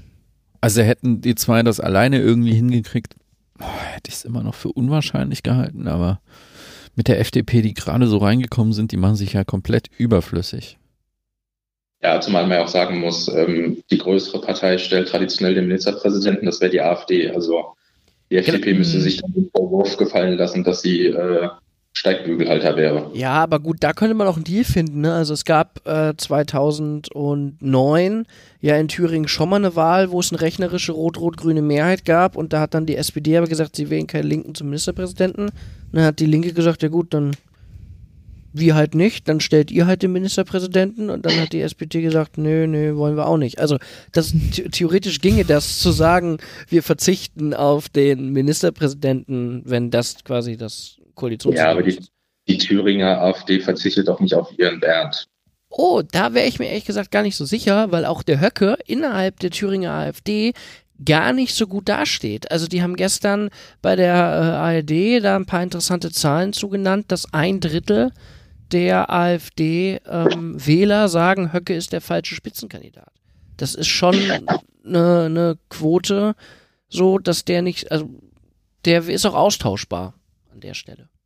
Ja, er ist noch nicht quasi in Personalunion mit der Partei, aber wenn wir ehrlich sind, der Flügel ist die einzige Struktur in der Partei und die einzige, die überhaupt irgendwie Mehrheiten beschaffen kann. Ja, ich glaube, das Thema ist jetzt aber auch ein bisschen abgefrühstückt, oder? Weiß ich nicht. ich glaube, wir werden noch lange dran knabbern dafür, dass es abgefrühstückt ist, aber ja. es ist irgendwie mühselig, darüber zu reden. Naja, das Interessante ist ja, dass jetzt gerade in der Linken niemand mehr über die beiden Wahlen davor redet. Und ne, sagen wir mal so, ich bin gerade auch so ein bisschen so einen halben Schritt zurückgetreten. Ähm, wenn man sich anguckt, diese drei Wahlen in Ostdeutschland wurden ja vorher ziemlich hochgeredet als Schicksal und dann mhm. entscheidet sich die GroKo. Das Gefühl habe ich gerade überhaupt nicht. Gerade habe ich das Gefühl, ja, jetzt ist der Autounfall passiert irgendwie, den man vorher erwartet hat. es wurde blutig, es gab Knochenbrüche, aber ja, gut, das wussten wir ja vorher, wir machen jetzt so weiter. Naja, es waren ja im Prinzip auch immer schon im Vorhinein Koalitionen im bürgerlichen Spektrum denkbar. Also Brandenburg und Sachsen, die haben ihre Dreierkoalition gefunden. Und das hat man ja auch sehenden Auges, wie du gesagt hast, auch mitgemacht. Naja, aber auch in der Linken analysiert, also ne, nach, nach Brandenburg und Sachsen haben alle da gestanden und wir müssen jetzt irgendwie wieder analysieren, wie wir hier Politik machen und das ist alles gescheitert und mh, hm, ja, jetzt liest man in den sozialen Medien so die Leute, die vielleicht mal argumentieren, ja, der Ramelow, der ist ja vor allen Dingen deshalb gewählt worden, weil er sich gut verstecken konnte, dass er ein Linker ist und eigentlich ist er ja auch Sozialdemokrat, was immer das heißt und aber äh, ne, so wirklich Kritik an dem, warum diese Wahlergebnisse so sind, wie sie sind, gibt es gerade gar nicht. Nee, das begreift, glaube ich, auch keiner wirklich. Also es sind ja auch sehr unterschiedliche Wahlergebnisse und ähm, wenn man sich die Wahlparty äh, in Berlin angeguckt hat, ähm, oder die zumindest die Aussagen, die vor der Kamera getätigt wurden, es tut mir leid, es ist nicht der große Auf, Aufmarsch, wie heißt das nochmal, ähm, der große Aufbruch für die Partei. Das ist ein schönes Zwischenintermezzo, aber man wird halt sehen, wie die Wahlen nächstes Jahr weitergehen. Und die werden damit jetzt auch relativ wenig zu tun haben. Das ist halt aus meiner Sicht Thüringen-spezifisch gelaufen. Das würde ich ehrlich gesagt auch sagen, weil der Bodo-Effekt, wie das ja äh, so schön heißt, den darf man, glaube ich, echt nicht unterschätzen. Ne? Also, dass Bodo Ramlo der mit Abstands beliebteste Politiker in Thüringen ist, ähm, tut da, glaube ich, auch was zur Sache. Und irgendwie so dieses Ding, dass Menschen mit der Erststimme ihren örtlichen CDU-Kandidaten gewählt haben, mit der Zweitstimme Bodo Ramelow oder, ne, also die linke Bodo Ramelow liegt garantiert auch daran, dass Bodo Ramelow so beliebt ist. So. Ähm, es gab ja irgendwie die Schätzung, die ich heute gehört habe, dass ohne Bodo Ramelow die Linke, äh, ich weiß nicht, 10% weniger hätte bei diesen Wahlen. So, dann wäre sie immer noch bei knapp 20%. Aber trotzdem glaube ich, dass wir viel von dem Phänomen, was wir gerade sehen, mit Bodo Ramelow zu tun hat und man da nicht so viel draus ableiten kann, wie man jetzt eigentlich als politische Gruppierung links von der SPD gute Politik macht. Und Parteien müssen sich jetzt auch die, äh, Gedanken darüber machen, was es für sie bedeutet, ähm, dass es halt immer stärkere Personalisierung gibt. Also dass quasi das Gesicht auf dem Plakat mehr Wähler bindet als Programme. Naja, aber also die Gemeinsamkeit dieser drei Landtagswahlen war ja, dass es irgendwie schon klaren Trend dazu gab, diejenigen wählen, die diejenigen zu wählen, die schon im Amt sind, weil die sich ganz klar inszenieren konnten als der Gegensatz zur AfD. Ich glaube, das spielt bei Bodo auch eine Rolle. Ja. So, ähm, gleichzeitig haben wir aber diese Wahlen in, in Brandenburg und in Sachsen so gewertet, dass wir gesagt haben, das sind für uns schwere Niederlagen. So, aber wenn man das so sieht, könnte man eben auch mal sagen, eigentlich die Wählerinnen und Wähler unterscheiden gerade bei diesen Landtagswahlen überhaupt nicht so stark nach Programm und nach Programmatik, sondern es ist gerade eine ganz, ganz starke Zuspitzung zwischen AfD und der Rest. Und da sind wir gerade beim Rest dabei. Weil anders kann ich dieses grüne Wahlergebnis nämlich auch nicht verstehen. Also der grüne Höhenflug ist nämlich jetzt auch eigentlich vorbei. Ja, wobei auch da würde ich wieder plädieren, ne, dass es die, die Grünen in Ostdeutschland eh immer schon schwieriger hatten, weil die eine ganz andere Verwurzelung haben. Und das zumindest eben auch die Wahlanalyse der ARD gestern Abend, dass das Klimathema in Thüringen gar keine Rolle spielte, weil die Leute interessierten sich für Infrastruktur, für Bildung ähm, und nicht so sehr für die Klimathematik. Und ich weiß nicht, irgendeiner, ich glaube, Jona hat das gestern mal in einem anderen Kontext gesagt, den Thüringer Wald retten, das wollen im Zweifel halt auch andere Parteien. Na gut, okay, also in der Wahlauswertung von Horst Kahrs spielte das auch eine Rolle. Das äh, Klimathema spielte schon eine Rolle in Thüringen. Genau, also das Klimathema spielt insofern eine Rolle, weil natürlich äh, Thüringen auch seinen Proports an Windrädern äh, erfüllen muss und die Windräder stehen dann halt im Zweifel dort, wo vorher Bäume standen, weil Thüringen aus viel Wald besteht. Und ich glaube, dass zum Beispiel eine FDP jetzt so einen Zuwachs von drei Prozent und Eppes hingekriegt hat, weil die FDP es ja wunderbar schafft, sich immer als Windkraftgegner zu äh, stilisieren. Das meine ich aber auch, wenn ich sage, dass es im Zweifel andere Parteien gibt, die sich halt um den Thüringer Wald bemühen. Also da braucht es die Grünen einfach nicht.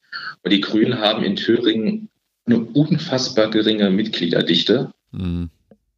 Ähm, da haben die in, ich weiß nicht, Frankfurt mehr als in ganz Thüringen. Und das macht es halt, halt auch rein personell unfassbar schwer, überhaupt einen koordinierten Wahlkampf über die Bühne zu bringen. Ich habe auch nochmal gerade nach den Ergebnissen geguckt, jetzt in Brandenburg, Sachsen und Thüringen. Ähm, es ist tatsächlich so, dass die Grünen in allen drei Ländern in den Umfragen nochmal deutlich besser gewertet wurden, als ähm, sie dann tatsächlich gelandet sind. Also, da scheint irgendwas passiert zu sein, tatsächlich. Also ja, ich mein, klar liegt das ja, auch an Ostdeutschland und so, aber ne, diese Umfragen haben sie in, in Brandenburg irgendwie bei 14,5 Prozent, 14, zum Teil 17 Prozent gesehen. Äh, gelandet sind die dann bei, bei 10,8. In Sachsen waren sie bei Umfragen zwischen 13 und 10 Prozent, es waren 8,6. In Thüringen waren sie zwischen 11 und 7, geworden sind es 5,2. Also hm, die wurden zumindest jetzt mal überschätzt.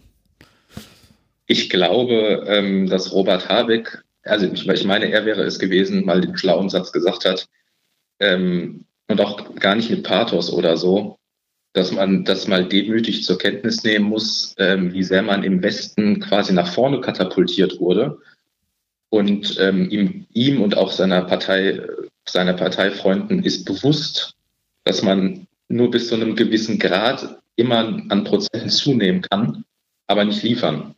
Also ich glaube, dass jetzt einige auch mal realisieren, immer nur Grüne wählen und die nach vorne schießen, das hat seinen G Geschmack, das ist auch irgendwie toll, aber es muss halt auch irgendwann mal was an realer Politik um die Ecke kommen. Mhm. Na gut, ich, ich schon, dieses Landtagswahlthema ist, glaube ich, noch ein bisschen durch. Also da müssen wir jetzt, glaube ich, einfach auch mal abwarten, was da kommt. Ähm, so sieht's aus trotzdem finde ich das auch irgendwie mit Blick auf dieses Thema Seenotrettung und Geflüchtete schon, was heißt denn das jetzt? Also, was heißt denn das, dass die AfD einfach mal bei diesen drei Landtagswahlen so abschneidet, wie sie abgeschnitten hat? Und also kriegen wir jetzt Neuwahlen, kriegen wir eine neue Orientierung der CDU? ich bin gerade ehrlich gesagt wirklich ratlos darüber, dass jetzt alle dastehen, das zur Kenntnis nehmen, nicken und ähm, also ich habe nicht das Gefühl, dass sich jetzt irgendwas tut. Ja, also man muss zur Kenntnis nehmen, dass es also weiß ich nicht, also früher gab es zwar mal irgendwie Republikaner in Kommunalparlamenten oder sowas, ne, aber es gab eigentlich halt so das Rechteste, was es im Parlament einfach gab. Das war die CDU, die gab es auch schon in sehr, sehr rechts, ohne Frage. Also die, die braucht keine AfD, um flüchtlingsfeindliche Politik zu machen. Aber jetzt gibt es einfach noch was, was echt schon noch krasser ist als die CDU. Und das hat sich Aber- ja jetzt einfach festgesetzt. So, also das muss man schon einfach zur Kenntnis nehmen. Und natürlich, es gab das immer, ne, diese ähm, Heidmeier-Studien und irgendwie, natürlich haben wir auch bei den Bürgerlichen irgendwie ein krasses, rechtes, rassistisches Potenzial und so, was sich aber nie so deutlich dann auch in der tatsächlichen Wahl ausgedrückt hat, weil früher, also ich meine, klar, NPD wählen war schon sehr fui. Aber eigentlich ist ja AfD, also die AfD ist ja auch enttarnt. Also Höcke ist ja enttarnt als Faschist und äh, trotzdem wählen die Leute ihn. Und das muss man jetzt einfach erstmal ja, zur Kenntnis nehmen und da muss man natürlich einen Umgang mit finden. Also wir haben eine, Ent, ja, eine Entgrenzung, ja, ein Verhältnis zu, zu Werten. Also wir haben einfach nicht mehr ansatzweise sowas wie eine, keine Ahnung, bürgerlich, liberale, grundrechteorientierte Hegemonie oder sowas. Das ist halt anders. Ja, und die gehen, glaube ich, auch nicht mehr weg. Die sind jetzt halt erstmal da und die muss man gesellschaftlich bekämpfen. Ähm, ich würde trotzdem auch nochmal festhalten wollen, dass auch die Umfragen jetzt immer höher waren als die Wahlergebnisse der AfD. Es scheint so, als würde sich das bei einem ähm, Niveau in Ostdeutschland von 20 bis 25 Prozent einpendeln. Ähm, und jetzt ist natürlich aber die Gefahr, dass sich so ein gesellschaftlicher Gewöhnungseffekt äh, einstellt und man die Gefahr nicht mehr so. Hm, Naja, also die Umfragen waren jetzt ehrlich gesagt relativ adäquat. Also eher sogar im Gegenteil. In Brandenburg waren sie in den letzten Ja. Umfragen so um die 20, 22 Prozent. Geworden sind es 23,5. Hm. In Sachsen waren sie in Umfragen um die 25 Prozent. Geworden sind es 27,5. Ja. In Thüringen war es so, dass sie ja, in den Umfragen zwischen 20 und 25 Prozent waren. Geworden sind es 23,4. Das ist eigentlich ziemlich, äh, Es war doch vor, ziemlich genau. es war vor Jahren nicht vorstellbar, dass es irgendwie eine so dermaßen rechte Partei Mhm. gibt, die dann auch noch mehr Stimmen als die SPD und die Grünen zusammenbekommen. Das muss man sich einfach mal klar machen. Also wir haben ja gerade einen gesellschaftlichen Wandel am Laufen. Der ist wirklich massiv. Und er zeigt sich parteienmäßig bei dem, dass es halt die AfD in ihrer Form gibt. Und er zeigt sich gesellschaftspolitisch an sowas, wie dass wir halt Leute im Mittelmeer ersaufen lassen. Und es ist ja auch, also ich meine, bei Pegida-Demos wurde skandiert, absaufen, absaufen. Die Leute sagen das, die Leute wollen das. Und das ist halt einfach wirklich, also ja, dieses nie wieder, wenn man das irgendwie ernst nimmt, dann muss man jetzt auf die Straße gehen. Und aber das ist halt irgendwie, das kommt nicht rüber. Also die Leute sind so verschnarcht und irgendwie, keine Ahnung, auch die Grünen kommen doch irgendwie auf den Wahlplakaten mit ihren netten äh, Anti-Nazi-Buttons daher und so. Wo sind die denn?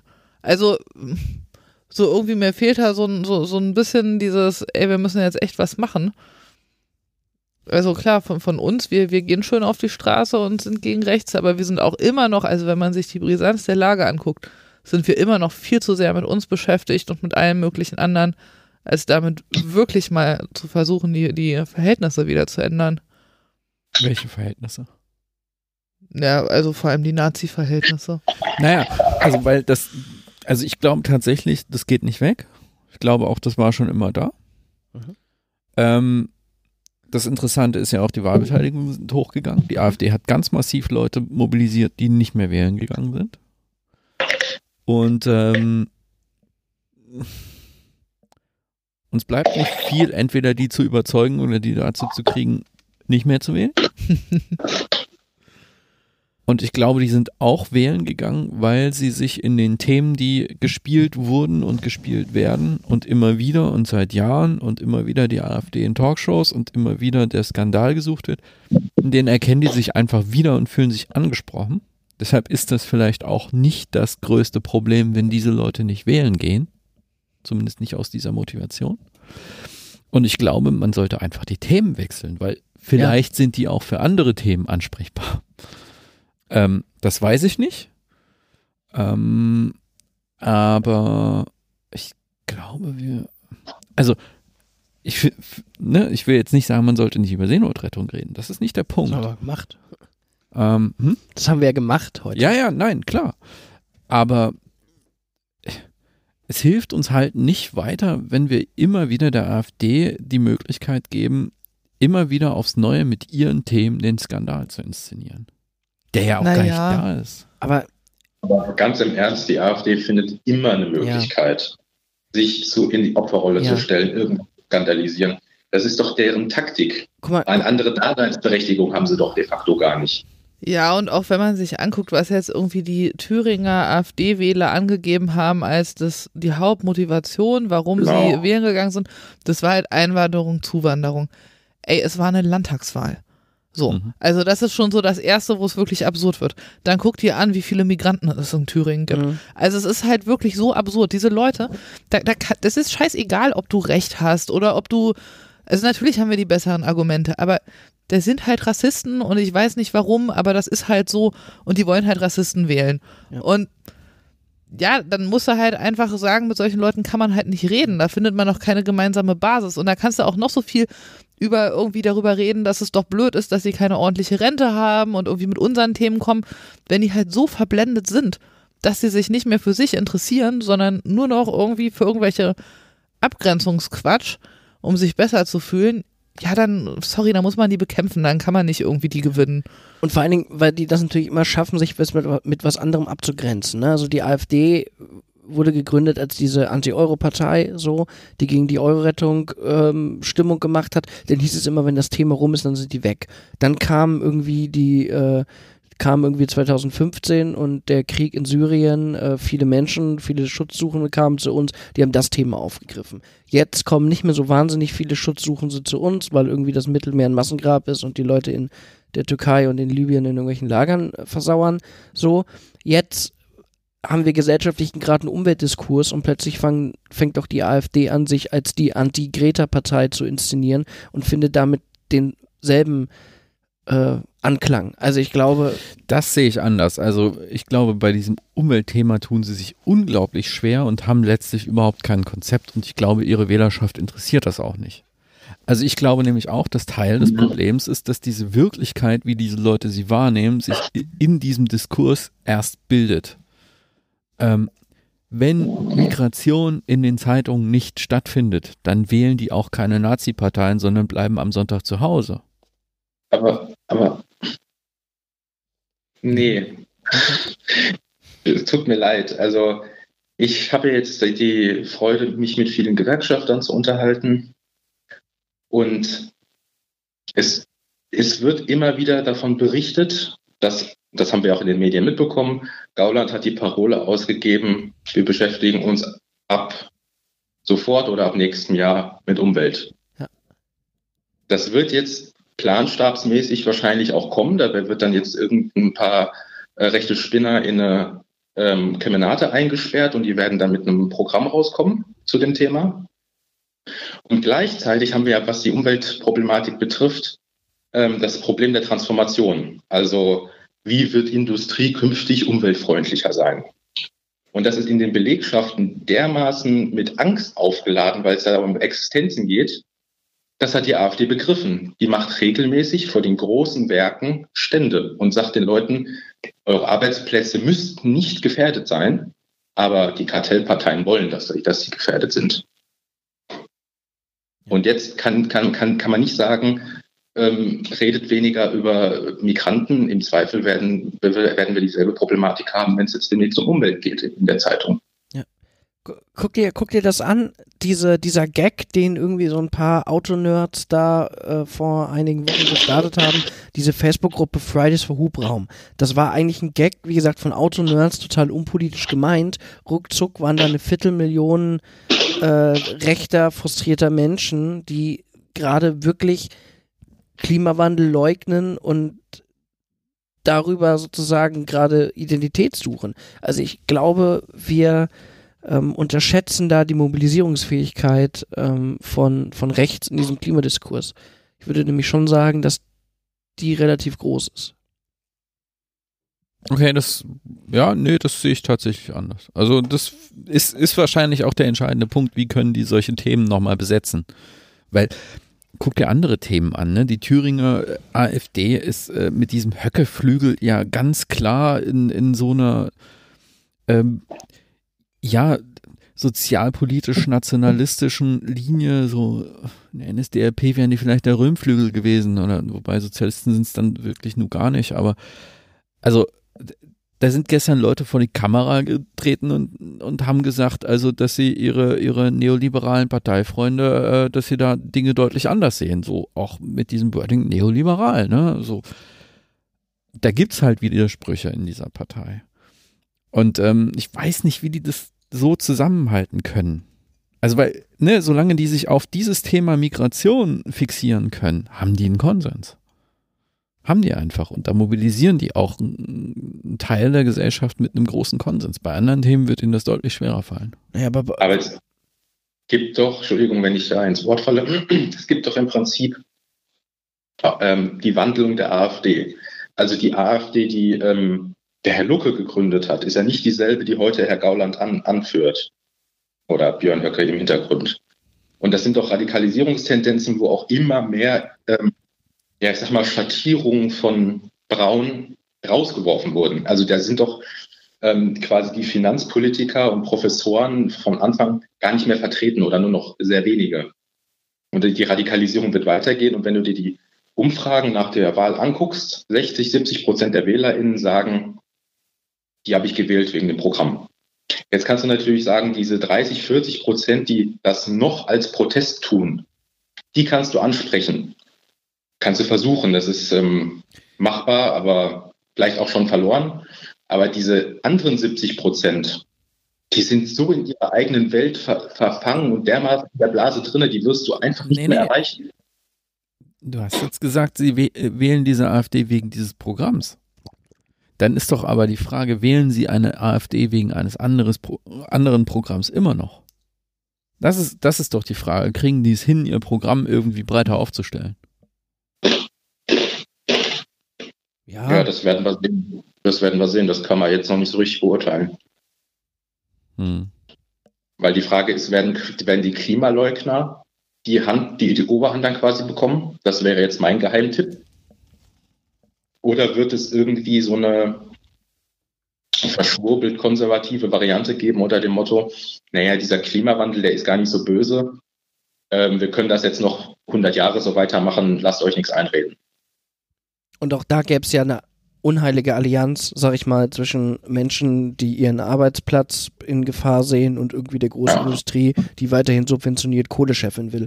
Also an der Stelle kann man sowas wie einen Klassenkompromiss äh, über das Klimaleugnen durchaus erreichen. Ja, hört euch die letzte Folge nochmal an, wo wir über das Klima geredet haben. ich glaube, das funktioniert fünf Jahre, aber viel länger auch nicht. Also, ich, ja. Das, das wird, also natürlich, das ist, das ist schon die Frage, kriegen wir das hin, sowas, sowas zu organisieren oder nicht? Insofern, dass die da jetzt hingehen und sagen, sie bearbeiten jetzt dieses Umweltthema, ist äh, nachvollziehbar.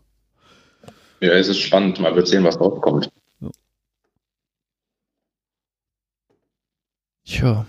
Gut. Das war wieder lang, fast zwei Stunden. Mhm. Ende Gelände. Ende Gelände. Ja, Milena, vielen Dank. Ja, danke, ja. dass du da warst. Ja, gerne. War nicht so weit.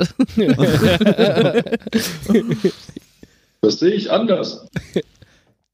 Genau. Jona, auch dir vielen Dank, dass du da warst. Für dich war es ein bisschen weiter. Ja. Genau. Ich hoffe, die Verbindung war gut und ihr zu Hause konntet auch alles äh, einigermaßen verstehen, was der Jone gesagt hat. Ja. Und dann äh, sehen wir uns beim nächsten Mal. Äh, gebt uns doch nochmal äh, Feedback, Kritik, Anregungen, wie ihr die Sendung fandet in den Kommentaren. Stefan grinst so, weil ich das immer sagen muss. Ähm, ich finde, Stefan sollte noch den Link äh, unter die Show Notes machen für das Spenden ähm, ja, ja, der ganzen. Ich, ja, ja, das ist notiert. Ach. Wundervoll. Genau. Na gut, dann bis zum nächsten Mal. Bis zum nächsten Mal. Tschüss. Tschüss.